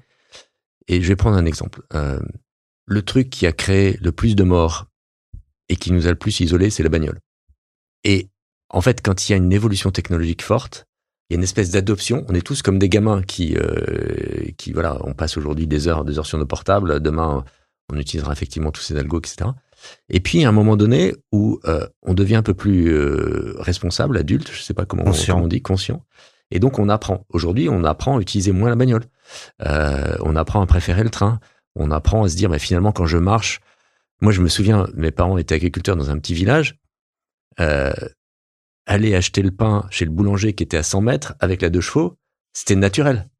Et je me souviens, à 18 ans, euh, quand j'en avais marre un peu de mes parents, etc., et que je partais le soir marcher dans les champs, je croisais des voitures qui me disaient Eric, tu veux qu'on te ramène? Euh, Je dis non, je, marchais. et, donc, ce, voilà, on voit bien qu'on a évolué. Et moi, je suis convaincu que on voit que sur, sur l'addiction à nos portables, et moi j'en suis un, euh, ben, il y, a, y, a, plein de groupes qui commencent à dire, mais ben voilà, il y a des journées sans portable, il y a des moments, etc. Et on en revient à des fondamentaux. Enfin, euh, la, la, journée de break, par exemple, euh, le, le, fait que, que, que, que dans la religion juive, depuis euh, des, des, des, millénaires, euh, il est important d'avoir une, une, journée où voilà, euh, on ne travaille pas. Bah, c'est important. Donc on en revient à des fondamentaux et on les réapprend à chaque fois. Et donc je, suis assez optimiste par rapport à ça. Après, on dit souvent quand même que le, le, point de l'humanité, et la différence de, de, ce qui fait l'humain, c'est quand même la capacité à travailler ensemble et à construire. Parce que même si on parle d'unité globale au niveau planétaire ou de nos sphères, avant ça, on a construit des cités et une capacité de l'homme à se synchroniser, à se spécialiser, à se faire confiance du coup sur euh, qui va être le charpentier, qui va construire les murs, qui va faire les infrastructures. Et on a une capacité incroyable à travailler ensemble. Mais malgré tout, c'est vrai qu'on. J'ai toujours été étonné, ça sera un débat qui serait trop long, mais pourquoi est-ce que dans la Bible et dans l'Ancien Testament, il y a cette, il y a cette, euh, cette, ce, mythe, disons, de la tour de Babel, qui justement, où on voit, où on voit les, les hommes qui s'unissent et qui pourraient euh, monter jusque, jusqu'au ciel en construisant enfin, cette forme d'unité? Et que, c'est Dieu qui décide de les séparer finalement. Oui, parce que parce que ils ont l'impression d'être euh, d'avoir tout compris et de euh, que fait de parler tous la même langue, ça ça va résoudre tous les problèmes. Et donc il y a une espèce de euh, enfin pour moi, on arrête quelque part l'inconnu et la différence dans cette expérience-là. Et, et, et, moi, je crois beaucoup à ça, c'est-à-dire, enfin, je simplement dire comment je l'ai vécu, moi, par rapport à Wishings. Le fait qu'aujourd'hui on fasse de la santé alors qu'on n'a pas du tout pensé à ça, c'est voilà, c'est-à-dire être surpris soi-même par, par le chemin. Et donc c'est accepter qu'il y a un chemin et que ce chemin nous mène pas au truc où nous on a décidé. C'est-à-dire euh, voilà, et, accepter qu'en fait l'important c'est le chemin. Ça c'est un point aussi. Euh, je sais pas si j'ai encore le temps, mais que j'ai appris en, étant entrepreneur. Je veux pas te stresser en ayant le doigt sur le bouton. Hein. On a tout notre temps. Euh, la, la, première entreprise que j'ai vendue, euh, bah, on s'était battu, on a failli faire faillite, je sais pas combien de fois, etc. J'avais l'impression qu'on avait construit une cathédrale. Et puis, euh, elle a été rachetée par Thomson, euh, tout, tout s'est un peu dilué, etc. Et donc, l'image que j'avais, c'était, euh, voilà, on avait construit une cathédrale de sel au bord de la plage, et puis l'eau vient, tu vois, la, la, saper, et puis elle descend, puis finalement, après, il n'y a plus rien. Le géant au pied d'argile. Et en fait, je me suis aperçu que j'en étais pas triste. Je me disais, mais je devrais être triste parce que j'ai quand même, pendant dix ans de ma vie, je me suis démené, voilà, j'ai des trucs de malade. Et en fait, euh, j'ai compris ça un jour où il y avait un pot de départ euh, dans un café euh, dans le cinquième, la place, je ne sais plus, du nom, mais la Contrescarpe. La Contrescarpe, voilà. Incroyable. tu connais pas. T'es omniscient, toi. place de la Contrescarpe. j'ai compris que, en fait, ce qui, ce qui, ce qui nous restait, c'était le chemin qu'on avait fait ensemble. Et c'est ça qui est important. Reste après. On était sur Pierre Teilhard euh, ça va nous faire une super transition. On fait tout dans le désordre aujourd'hui, mais avec ta carte blanche, on va continuer d'essayer de philosopher. Et à l'image de notre newsletter, les nouveaux narrateurs ont fait plancher les entrepreneurs sur un mot relativement universel. On va chercher ce que, quelle est leur singularité autour de ce mot. Toi, tu as choisi le mot unité. Carte blanche pour 40 nuances de Next.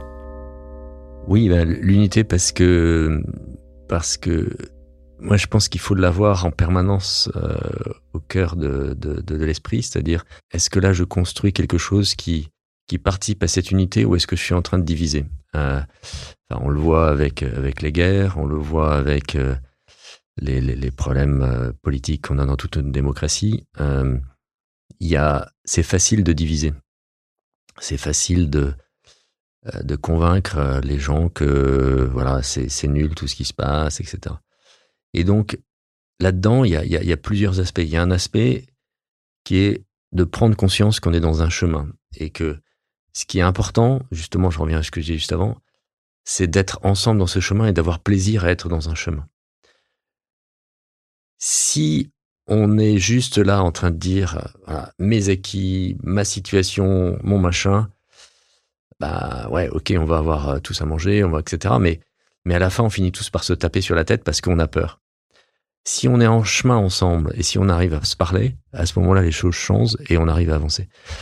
Et moi, je, crois, je crois beaucoup que l'humanité fait plein de choses extraordinaires. C'est-à-dire, quand on pense à, moi, j'ai commencé à travailler, Internet n'existait pas.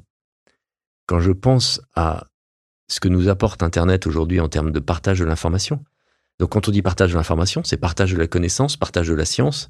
Et nous, on ferait pas la même chose s'il n'y avait pas. Alors bien sûr, Internet, il fait plein de saloperies, plein de, euh, plein de réseaux sociaux sur lesquels je, je voyais là euh, récemment. pas que euh, de l'information, t'as aussi de la désinformation euh, parfois. Voilà, Ouais. voilà. Mais, mais donc, cette, unité, elle est, cette, cette unité, elle passe par marcher ensemble. Et, et moi, quand je, je, vois des, salariés dans l'entreprise qui, qui sont pas heureux et qui viennent me voir, euh, quelque part, je j'essaie surtout pas de les retenir. C'est-à-dire, euh, voilà, si tu as envie de faire un autre chemin, vas-y. Ce qui est important, c'est que tu fasses un chemin avec nous ou ailleurs. On restera, euh, on restera amis, etc. Et, et, et j'ai beaucoup de joie, moi, à, à ce que les pots de départ soient des moments importants. Parce que les pots de départ, c'est quelque part l'envoi de la personne dans sa nouvelle, nouvelle aventure. C'est-à-dire reconnaître le chemin qu'on a fait ensemble, il a été bon, et on te souhaite un bon chemin après. Voilà. Moi, j'aime, bien cette idée. Souvent, on se pose, je sais plus, elle circule. Je, je l'ai vu d'ailleurs sur les réseaux sociaux. C'est une citation, mais je ne sais plus très bien de qui. On dit toujours, euh, très souvent, on a dit, c'est pas l'import- l'important, c'est pas la destination, c'est le voyage. Et là, tu parles du chemin. Et puis, j'ai plus qui récemment a dit non, c'est ni la destination ni le voyage, c'est l'équipage avec qui je le fais. Ce qui rejoint un peu l'en- l'ensemble de ce que tu disais. Parce que tu as parlé, beaucoup des gens avec qui tu travaillais, en même temps de, de- Mm. du voyage en tant que. J'ai quelque chose de proche où j'ai l'auteur. C'est euh, c'est pas euh, c'est pas l'arrivée, c'est la quête euh, d'Orelsan. D'accord. Même, même principe. Mais comme j'avais l'auteur, je voulais. c'est bien de citer un rappeur parfois. Euh, tu parlais de la, de la destination versus euh, le chemin. Pour avoir envie de prendre un chemin ensemble, parfois c'est intéressant de projeter une destination même si on n'y arrivera pas. Si on te donne la destination France dans les années à venir euh, et qu'on te donne les manettes de notre pays,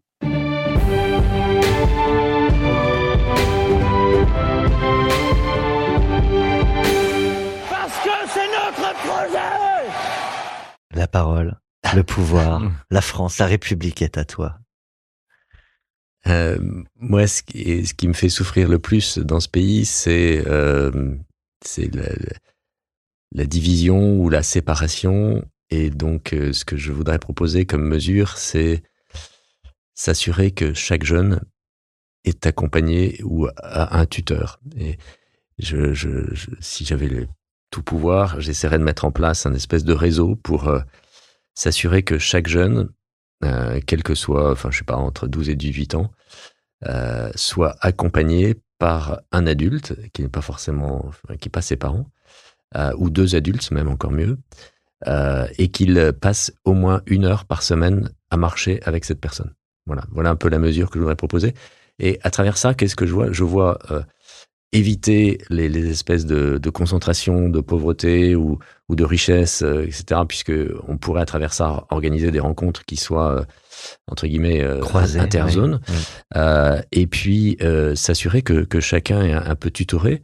Je pense que il y a plein d'adultes qui ont qui auraient une heure à passer et que ça serait facile et que ça serait bon à la fois pour l'adulte et pour le jeune euh, de, de, de voilà de se dire voilà c'est quoi une vie d'adulte, c'est quoi une vie de jeune, c'est quoi une- la vie de quelqu'un qui habite là, de la vie de quelqu'un qui habite ici, Euh, et c'est quoi son métier? Euh, voilà, je, je, je trouve que ça serait euh, très aidant. Et je trouve qu'avec les moyens modernes aujourd'hui des réseaux sociaux, ça serait assez facile à organiser. Voilà. Et, et en Et plus, que- il marche. En plus, il marche. Oui, alors, plutôt- du, du coup, il ferait, il ferait ses 10 000 pas par jour, ce qui est très bien pour, pour Oui, prévenir oui. les maladies chroniques. Mais, mais je pense que la, la rencontre dans la marche, ça évite, euh, ça évite d'être coincé, voilà, d'être dans une, dans une situation un peu coincée. Même si je pense que le repas est probablement le, ce que l'humanité a avancé de plus beau, mais voilà. Mais c'est vrai que c'est vrai que des- ça peut être un, moment décoincé. Mais est-ce est-ce que une, telle proposition, elle, euh, elle, elle voudrait, elle signifierait aussi euh, ou pas, je sais pas, je te provoque un petit peu, mais un peu l'échec du coup de la cellule familiale. Si tu dis justement, il faudrait pas que ce soit les parents. Est-ce que ça veut dire juste que les parents sont qu'on n'arrive pas à accompagner les jeunes vers vers l'âge adulte euh, dans le cadre actuel tel qu'il est organisé? Bah, déjà, il y a une réalité, c'est qu'on sait qu'il y a un certain nombre de, de, de jeunes pour lesquels, euh, effectivement, ça ça fonctionne pas, la cellule familiale fonctionne pas. Et je pense même dans les cellules euh, familiales dans lesquelles ça fonctionne, c'est important de voir d'autres types de personnes. Euh, et, et justement, de, de, enfin, ce qui est pas clair dans ma proposition, c'est comment on fait pour croiser, quoi. C'est-à-dire pour être sûr qu'on va pas se retrouver entre soi. Voilà, Euh, ça, c'est- je, je, j'ai pas la solution. très belle idée. On a amené beaucoup de petites touches euh, très perso. Malgré tout, on n'a pas plongé euh, de, dedans, euh, Olivier, Eric. Allez, relaxez-vous. Et maintenant, on parle de vous Tout à l'heure, j'ai noté quelques, quelques mots-clés euh, que tu souhaitais euh, aborder avec Eric, Olivier. Il y avait le sujet de, de Où est-ce qu'on se ressource C'est vrai qu'avec avec toi, on mélange rapidement et on est interdisciplinaire. On est passé de l'électronique à la philosophie euh, de manière assez, euh, assez incroyable. Mais quand on se pose la question, en revenant un peu euh, à la mission qu'on se donne dans, ce podcast, c'est- aussi de, de trouver les, sources d'inspiration, la dimension exemplaire du, personnage Eric Carrel, non pas seulement en tant, en- en tant qu'entrepreneur, mais qui fait le pont entre l'être humain, sa vie familiale. Tu as, mentionné par exemple le rôle de ton épouse. Et à, quel moment, toi, tu arrives à te déconnecter? Tu as, tu as dit que, y compris dans la religion juive, c'est important parfois de ne pas travailler. Et en étant euh, multi-entrepreneur partout à la fois, euh, quels sont finalement les, les ressorts euh, principaux qui, qui t'activent et comment est-ce que tu retrouves ton énergie? Pour moi, la, marche est très importante. euh, donc, tous les jours, déjà, j'essaye de, marcher. Je pas loin de mes 10 000 pas par jour, en moyenne. euh, donc, pour aller au boulot, pour en revenir. De temps en temps, je pars de l'entreprise je vais marcher, parce que ça me fait du bien. Euh, et puis, euh, pendant les vacances, je vais marcher dans les Pyrénées. Et ben voilà, donc la marche et la marche.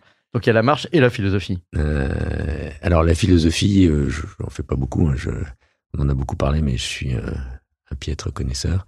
En tout cas, tu en lis déjà un petit peu. Oui, je- ce je- que je- tout le monde ne fait pas. J'en lis, enfin, et j'ai surtout beaucoup lu Teilhard, euh, et je, je lis aussi un peu de philosophie.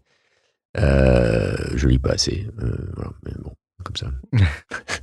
Faute de temps Faute de temps, oui. Faute de temps parce que le soir, euh, euh, souvent, je, je suis trop fainéant pour prendre un bouquin un peu compliqué. Ça permet de bien dormir au moins. Tu peux t'endormir au bout de, de deux pages et c'est un, un- Ouais, euh, je fonctionne pas comme ça, mais ouais.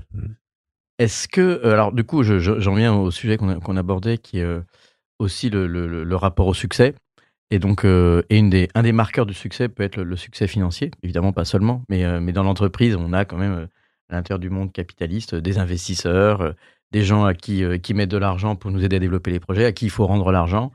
Euh, et à quel moment, euh, chez toi, y compris au départ, peut-être quand tu étais avec Inventel ou, ou à d'autres moments, l'argent était quelque chose qui t'a motivé en particulier ou c'était c'est plutôt secondaire ou est-ce que c'est finalement après même que tu t'en, que tu t'en sois rendu compte?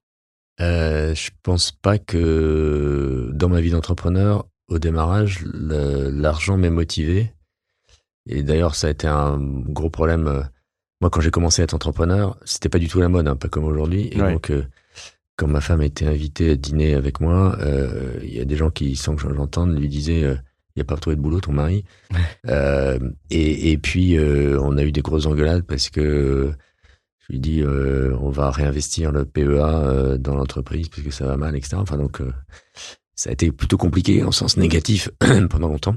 Effectivement, le jour où euh, j'ai vendu la première entreprise, la situation a complètement changé. Et là, j'ai eu peur. Je me souviens une discussion aussi avec ma femme. J'ai eu peur que nos enfants, qui étaient un peu euh, adolescents, enfin, ils devaient avoir entre 15 et 20 ans à l'époque, euh, tournent mal à cause de ça. Donc, euh, je voulais absolument pas que ils sachent qu'on avait beaucoup d'argent, que enfin. Bon, mais là, c'était. En fait, je, je, pense Ils que ont par- fini par le savoir peut-être. Ouais, ça, bien sûr.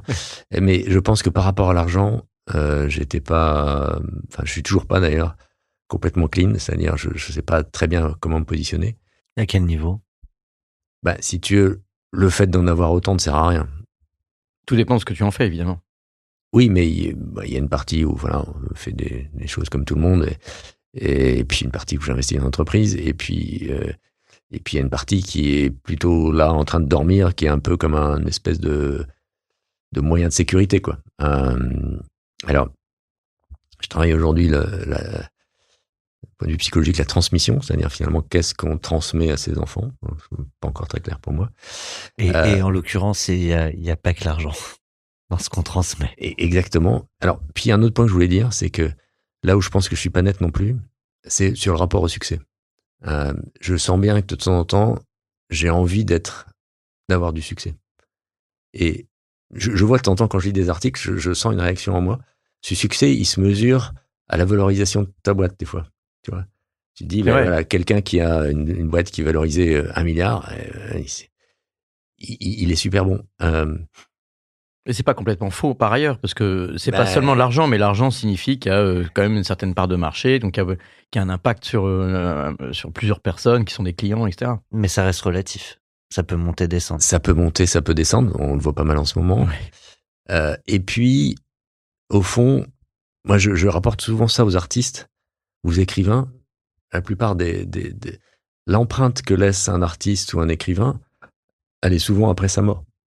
C'est-à-dire que il y a peu d'artistes ou peu d'écrivains qui sont vraiment reconnus comme responsables euh, de d'avoir apporté quelque chose de positif euh, de leur vivant. Et donc, je, je, me dis, il faut faire attention à ça parce que ce qu'on essaye d'apporter, les transformations auxquelles euh, elles, sont souvent silencieuses. Donc, c'est pas forcément le succès apparent qui. Alors, je sais bien qu'on a besoin de succès économique que ce mouvement de France Digitale, etc., était super important. Enfin, d'ailleurs, j'y ai participé. C'est-à-dire se donner confiance Eric ensemble. Est administrateur aussi de France Digitale. Euh, se donner confiance ensemble, mais en même temps, je trouve qu'à titre personnel, il faut faire gaffe, quoi. Parce que si le matin, quand je me lève, ma motivation, c'est la valorisation de ma boîte, je pense que là, on a tout perdu, quoi. Et parce qu'il y a, y, a, y a, une question qui est. Euh, il y a deux questions psychologiques un peu, un peu complexes. Il y en a une qui est celle de l'ego, avoir du succès. Mm.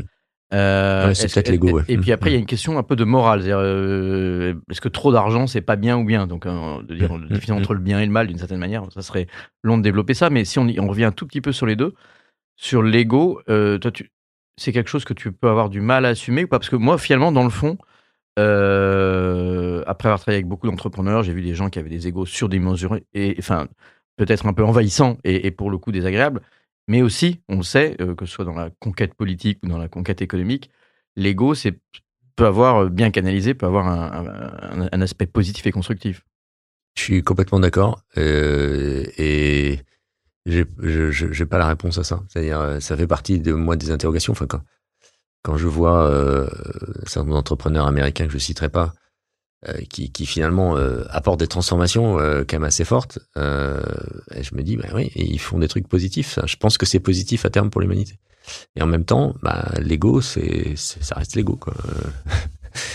je, je, je sais l'ego, c'est pas l'unité. Mm. c'est moi, je. Et, et, exactement. Mm. Et sur la dimension morale, parce que on, on, peut se poser la question de dire. Est-ce que, par exemple, tu, je sais pas si tu as une approche plutôt libérale de l'économie, c'est pas pour rentrer dans la politique au sens mmh. de, de, pour qui on vote chacun, etc., mais qui, pour, qui, pourrait consister à dire qu'il faudrait fixer des limites, parce qu'on peut dire qu'effectivement, au-delà d'un certain niveau de, de patrimoine, finalement, c'est de l'argent inutile qui pourrait être mieux utilisé. Euh, et alors, on peut faire confiance à certaines personnes qui ont une vision euh, ou une approche mmh. philanthropique, mmh. comme c'est le cas euh, beaucoup aux États-Unis. Au contraire, plus une vision de, de, du gouvernement, donc avec du coup prélever des impôts plutôt que laisser les gens décider eux-mêmes de ce qu'ils vont faire de leur argent. Mmh. Est-ce que toi, tu as un regard par rapport à ça qui serait de, de mettre plus de morale dans le, le rapport à l'argent? Moi, je, je, je considère qu'il y a un entre-deux qui est un peu ce qu'on vit dans nos démocraties européennes, que je trouve euh, finalement, euh, voilà, ce qui me semble un peu le mieux. Je, je pense qu'il faut laisser euh, la place à l'initiative personnelle, qu'il faut laisser. Euh, J'étais aux États-Unis avec Emmanuel Macron au CES, l'année où il est venu quand il était, je crois, ministre des Finances, et il avait organisé une rencontre avec trois gars, euh, le patron de Best Buy qui était un Français, Hubert Joly, euh, le fondateur de GoPro et le directeur de du CES. Et il a demandé euh, qu'est-ce qu'il faut faire pour faire venir les investisseurs américains euh, en France? Et le, le, patron du CES a d'abord pris la parole en disant, vous savez, euh, il faut, faut comprendre ce qu'est l'humanité. Hein, les, pourquoi j'organise le CES euh, la première semaine de janvier? Parce que les, les mecs en ont marre d'être dans leur famille et donc euh, ça les sort de venir à Las Vegas. Bon. Euh, c'est pratique. Et, et, et, de, et, deuxième truc, le, le, patron de GoPro prend la parole et dit euh, Ça, les investisseurs américains, je, je vais me créer plein d'ennemis, mais euh, ils sont pas plus intelligents que les investisseurs français. Ils sont tous des moutons et il y en a juste quelques-uns qui, qui, qui montrent la voie. C'est ceux qui montrent la voie que vous voulez faire venir. Et vous n'imaginez pas que l'attraction de la France. Donc, si vous les invitez à dîner euh, au Louvre ou au château de Versailles, ils prennent leur avion perso et ils viennent. Et en fait, c'est ce qu'Emmanuel Macron fait chaque année avec, avec Chose, euh, France. Voilà, Chose France. Et, et, et, on voit que ça a eu de l'effet. Et ce que je veux dire par là, c'est que ces gens qui ont gagné énormément d'argent et qui le réinvestissent avec risque, ils prennent du risque. Hein, c'est ces entrepreneurs américains qui ont gagné beaucoup plus que les investisseurs classiques, parce que c'est leur argent et ils, ils aiment prendre du risque ben finalement, ils montrent un chemin positif pour l'humanité. Donc on a besoin de ces gens-là. Mais on a aussi besoin des gens qui s'occupent de repartager, etc. Donc voilà. Je, Donc c'est l'équilibre. Je, je réponds pas à ta question, mais. non, non, mais ça, ça donne un éclairage. Tout à l'heure, tu évoquais euh, le fait, je crois que tu évoquais ta psy.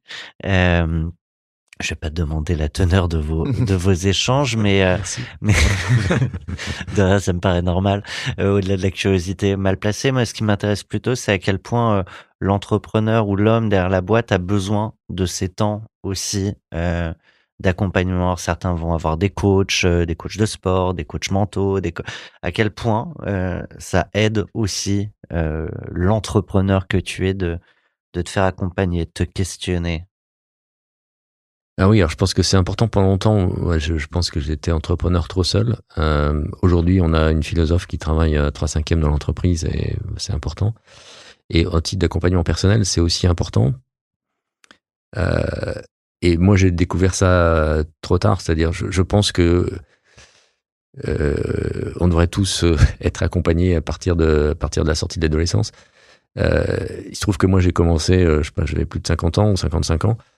Euh, donc, euh, on emmagasine un nombre de couches euh, sur ce qui, au fond, a été des pansements à des blessures voilà, qu'on n'a pas voulu regarder. Je pense que c'est super important dans, sa vie quotidienne. Et voilà, je pense que voilà, aujourd'hui, je le, conseille vraiment profondément. Alors, on connaît tous le mode psy où le patient est allongé ou assis. Peut-être il y a un truc à inventer où on marche avec son psy. Peut-être. Je te propose je- quelque je- chose. Je, je, je- je suis pas assez féru pour savoir. non, mais t'es, mais t'es convaincu de la marche. Donc, euh, tu pourrais essayer et, et nous dire. Je pourrais. Tu ouais. pourrais lui proposer. On arrive sur euh, la fin de nos échanges. Il nous reste deux moments forts, euh, deux moments clés, dont celui-ci. Waouh Même pas mal ou un peu. C'est le moment de la claque d'Eric Carrel. Dans, dans cette rubrique-là, c'est vrai qu'on on aime bien euh, prendre un peu à rebours les entrepreneurs, parce qu'encore une fois, euh, des personnalités comme toi, ben, c'est des personnalités qui, sont inspirantes pour, tous les jeunes entrepreneurs. On a, on a parlé aussi beaucoup de tes succès, euh, mais forcément, on, dit souvent que le, succès est une route aussi pavée d'échecs. On apprend aussi de ces, de difficultés. On, en- on s'en relève quand on est un bon entrepreneur. Très souvent, on dit que c'est la, la résilience ou l'acharnement aussi qui font les qualités de l'entrepreneur, au-delà même de son intelligence ou de sa capacité à gérer la complexité. Alors, est-ce que tu peux nous partager, que ce soit sur le plan personnel ou professionnel, une claque Est-ce que tu en aurais appris?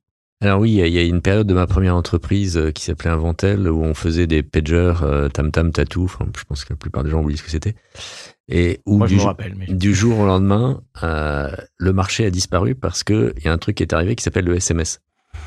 Et nous, on était complètement les, les, les, les yeux dans le guidon euh, à essayer de préparer la prochaine génération de pagers. Et le SMS, qui est quand même bien plus pratique qu'un pager, a tout balayé parce qu'il y a un accusé de réception, parce qu'on peut le rentrer à la main, on n'est pas obligé d'appeler une opératrice, etc. A tout balayé en, en trois mois, quoi. Et donc, euh, à part un marché spécial en Suisse, on a perdu tous nos clients. Tu, tu le vois arriver Pas du tout. Pas du tout, alors pas du tout, euh, pas du tout. Et donc ça, ça a été une vraie claque pour moi. Mais parce que le pager, je me rappelle plus exactement la chronologie, mais le pager, ça existait en parallèle du, du téléphone, un peu avant le téléphone. C'était je parle- avant je le parle des- téléphone. Des, premiers téléphones euh, qui n'avaient pas des écrans tactiles, évidemment. On se rappelle, mais on Ouais. a beaucoup parlé de No- Nokia et des, Voilà. des premiers Sony Ouais. Ericsson, etc. Mais le pager, c'était vraiment avant, parce qu'on a, on a aussi cette idée du pager qui, qui a servi pour des professions médicales, pour appeler un médecin aux urgences, etc., qu'on a vu dans, dans les premières séries télé euh, Mm. à l'époque. Et donc, et je me rappelle plus très bien la chronologie, mais du même coup, euh, quand tu dis que tu n'as pas vu venir le SMS, c'est que le, c'est que les, c'est le marché du téléphone en fait qui est arrivé et qui, qui a, qui a modifié. euh, Exactement, c'est le marché du de, de la téléphone. data et de la voix en parallèle. Ouais, exactement. Mais le marché du téléphone, en fait, euh, le SMS a, été inscrit dans la norme GSM, mais un peu par hasard. C'est au départ plus ou moins, si je dis pas de bêtises, pour des raisons techniques euh, entre euh, pour, pour gérer le réseau. Et, et en fait, à un moment donné, il y a quelqu'un qui a eu l'idée de le proposer euh, à tout à chacun, et, il s'est avéré que c'était un outil absolument extraordinaire. Et, et nous, pas du tout, pas du tout, parce que le pager, oui, il était là bien avant. Et donc, on a perdu un peu tous nos marchés. Et là, je me souviens d'un moment un peu fort dans les Pyrénées, euh, au milieu de l'été, où je- je- j'avais l'impression que j'allais mourir avec mon entreprise. Quoi. Je, et et je, je, je- j'ai vécu un moment euh, assez particulier qui était de dire, mais voilà, en fait, mon entreprise n'est pas mon entreprise, je ne suis que le gestionnaire. Et donc, ma vie et l'entreprise, c'est deux choses différentes. Je peux continuer à vivre même si l'entreprise s'arrête. Et en fait, ça m'a énormément libéré euh, d'avoir, entre guillemets, offert cette entreprise. Euh, bah, il se trouve que c'est passé dans une église, enfin bref. Et, et, et c'est quelque chose dont j'essaie de me rappeler euh, dans les moments difficiles, c'est de dire, attends, là, tu es en train de fusionner avec ton entreprise. Là. Euh, Mais c'est, enfin, on n'aura pas le temps d'aller plus loin sur ce sujet-là, mais il y a quand même un, ça, ça, comme tu disais que tu réfléchissais aussi euh, à la question de la transmission.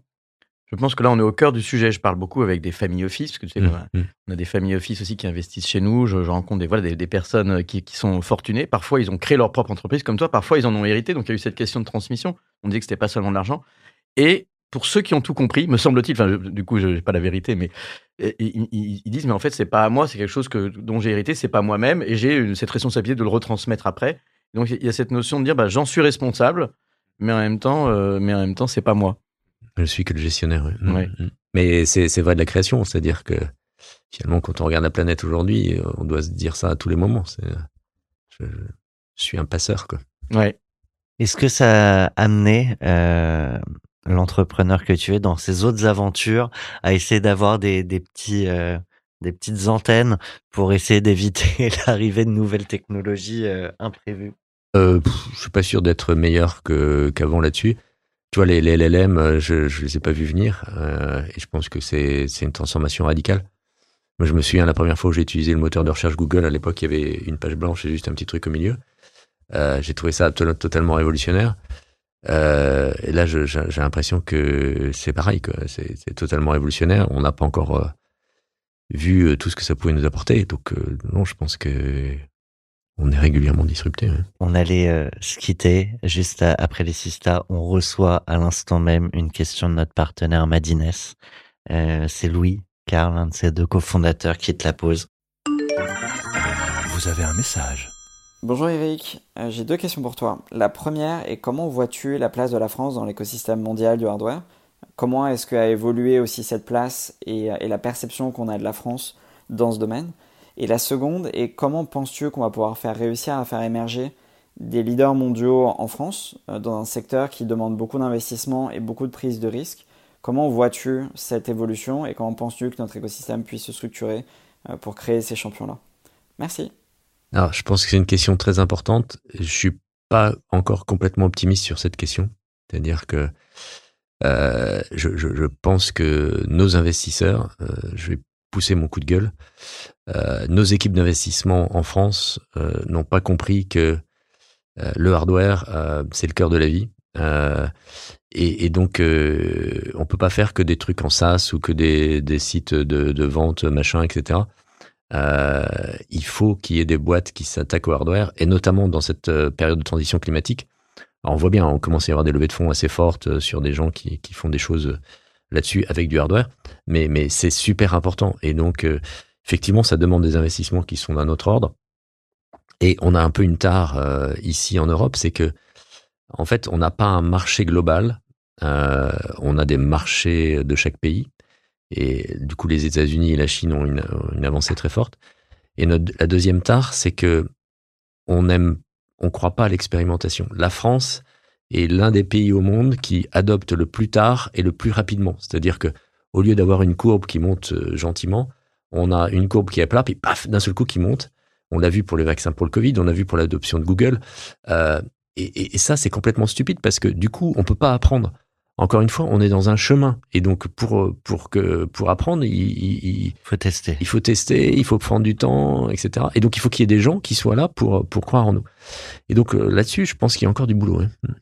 Eh ben merci. Je n'ai pour- rien à ajouter. Non. Je suis d'accord, il y a encore du mais, boulot. mais, euh, mer- merci euh, pour euh, avoir répondu sur la toute toute toute dernière ligne droite à, à la question qui nous arrive en direct. On ne se quitte pas euh, sans euh, ton choix Sista.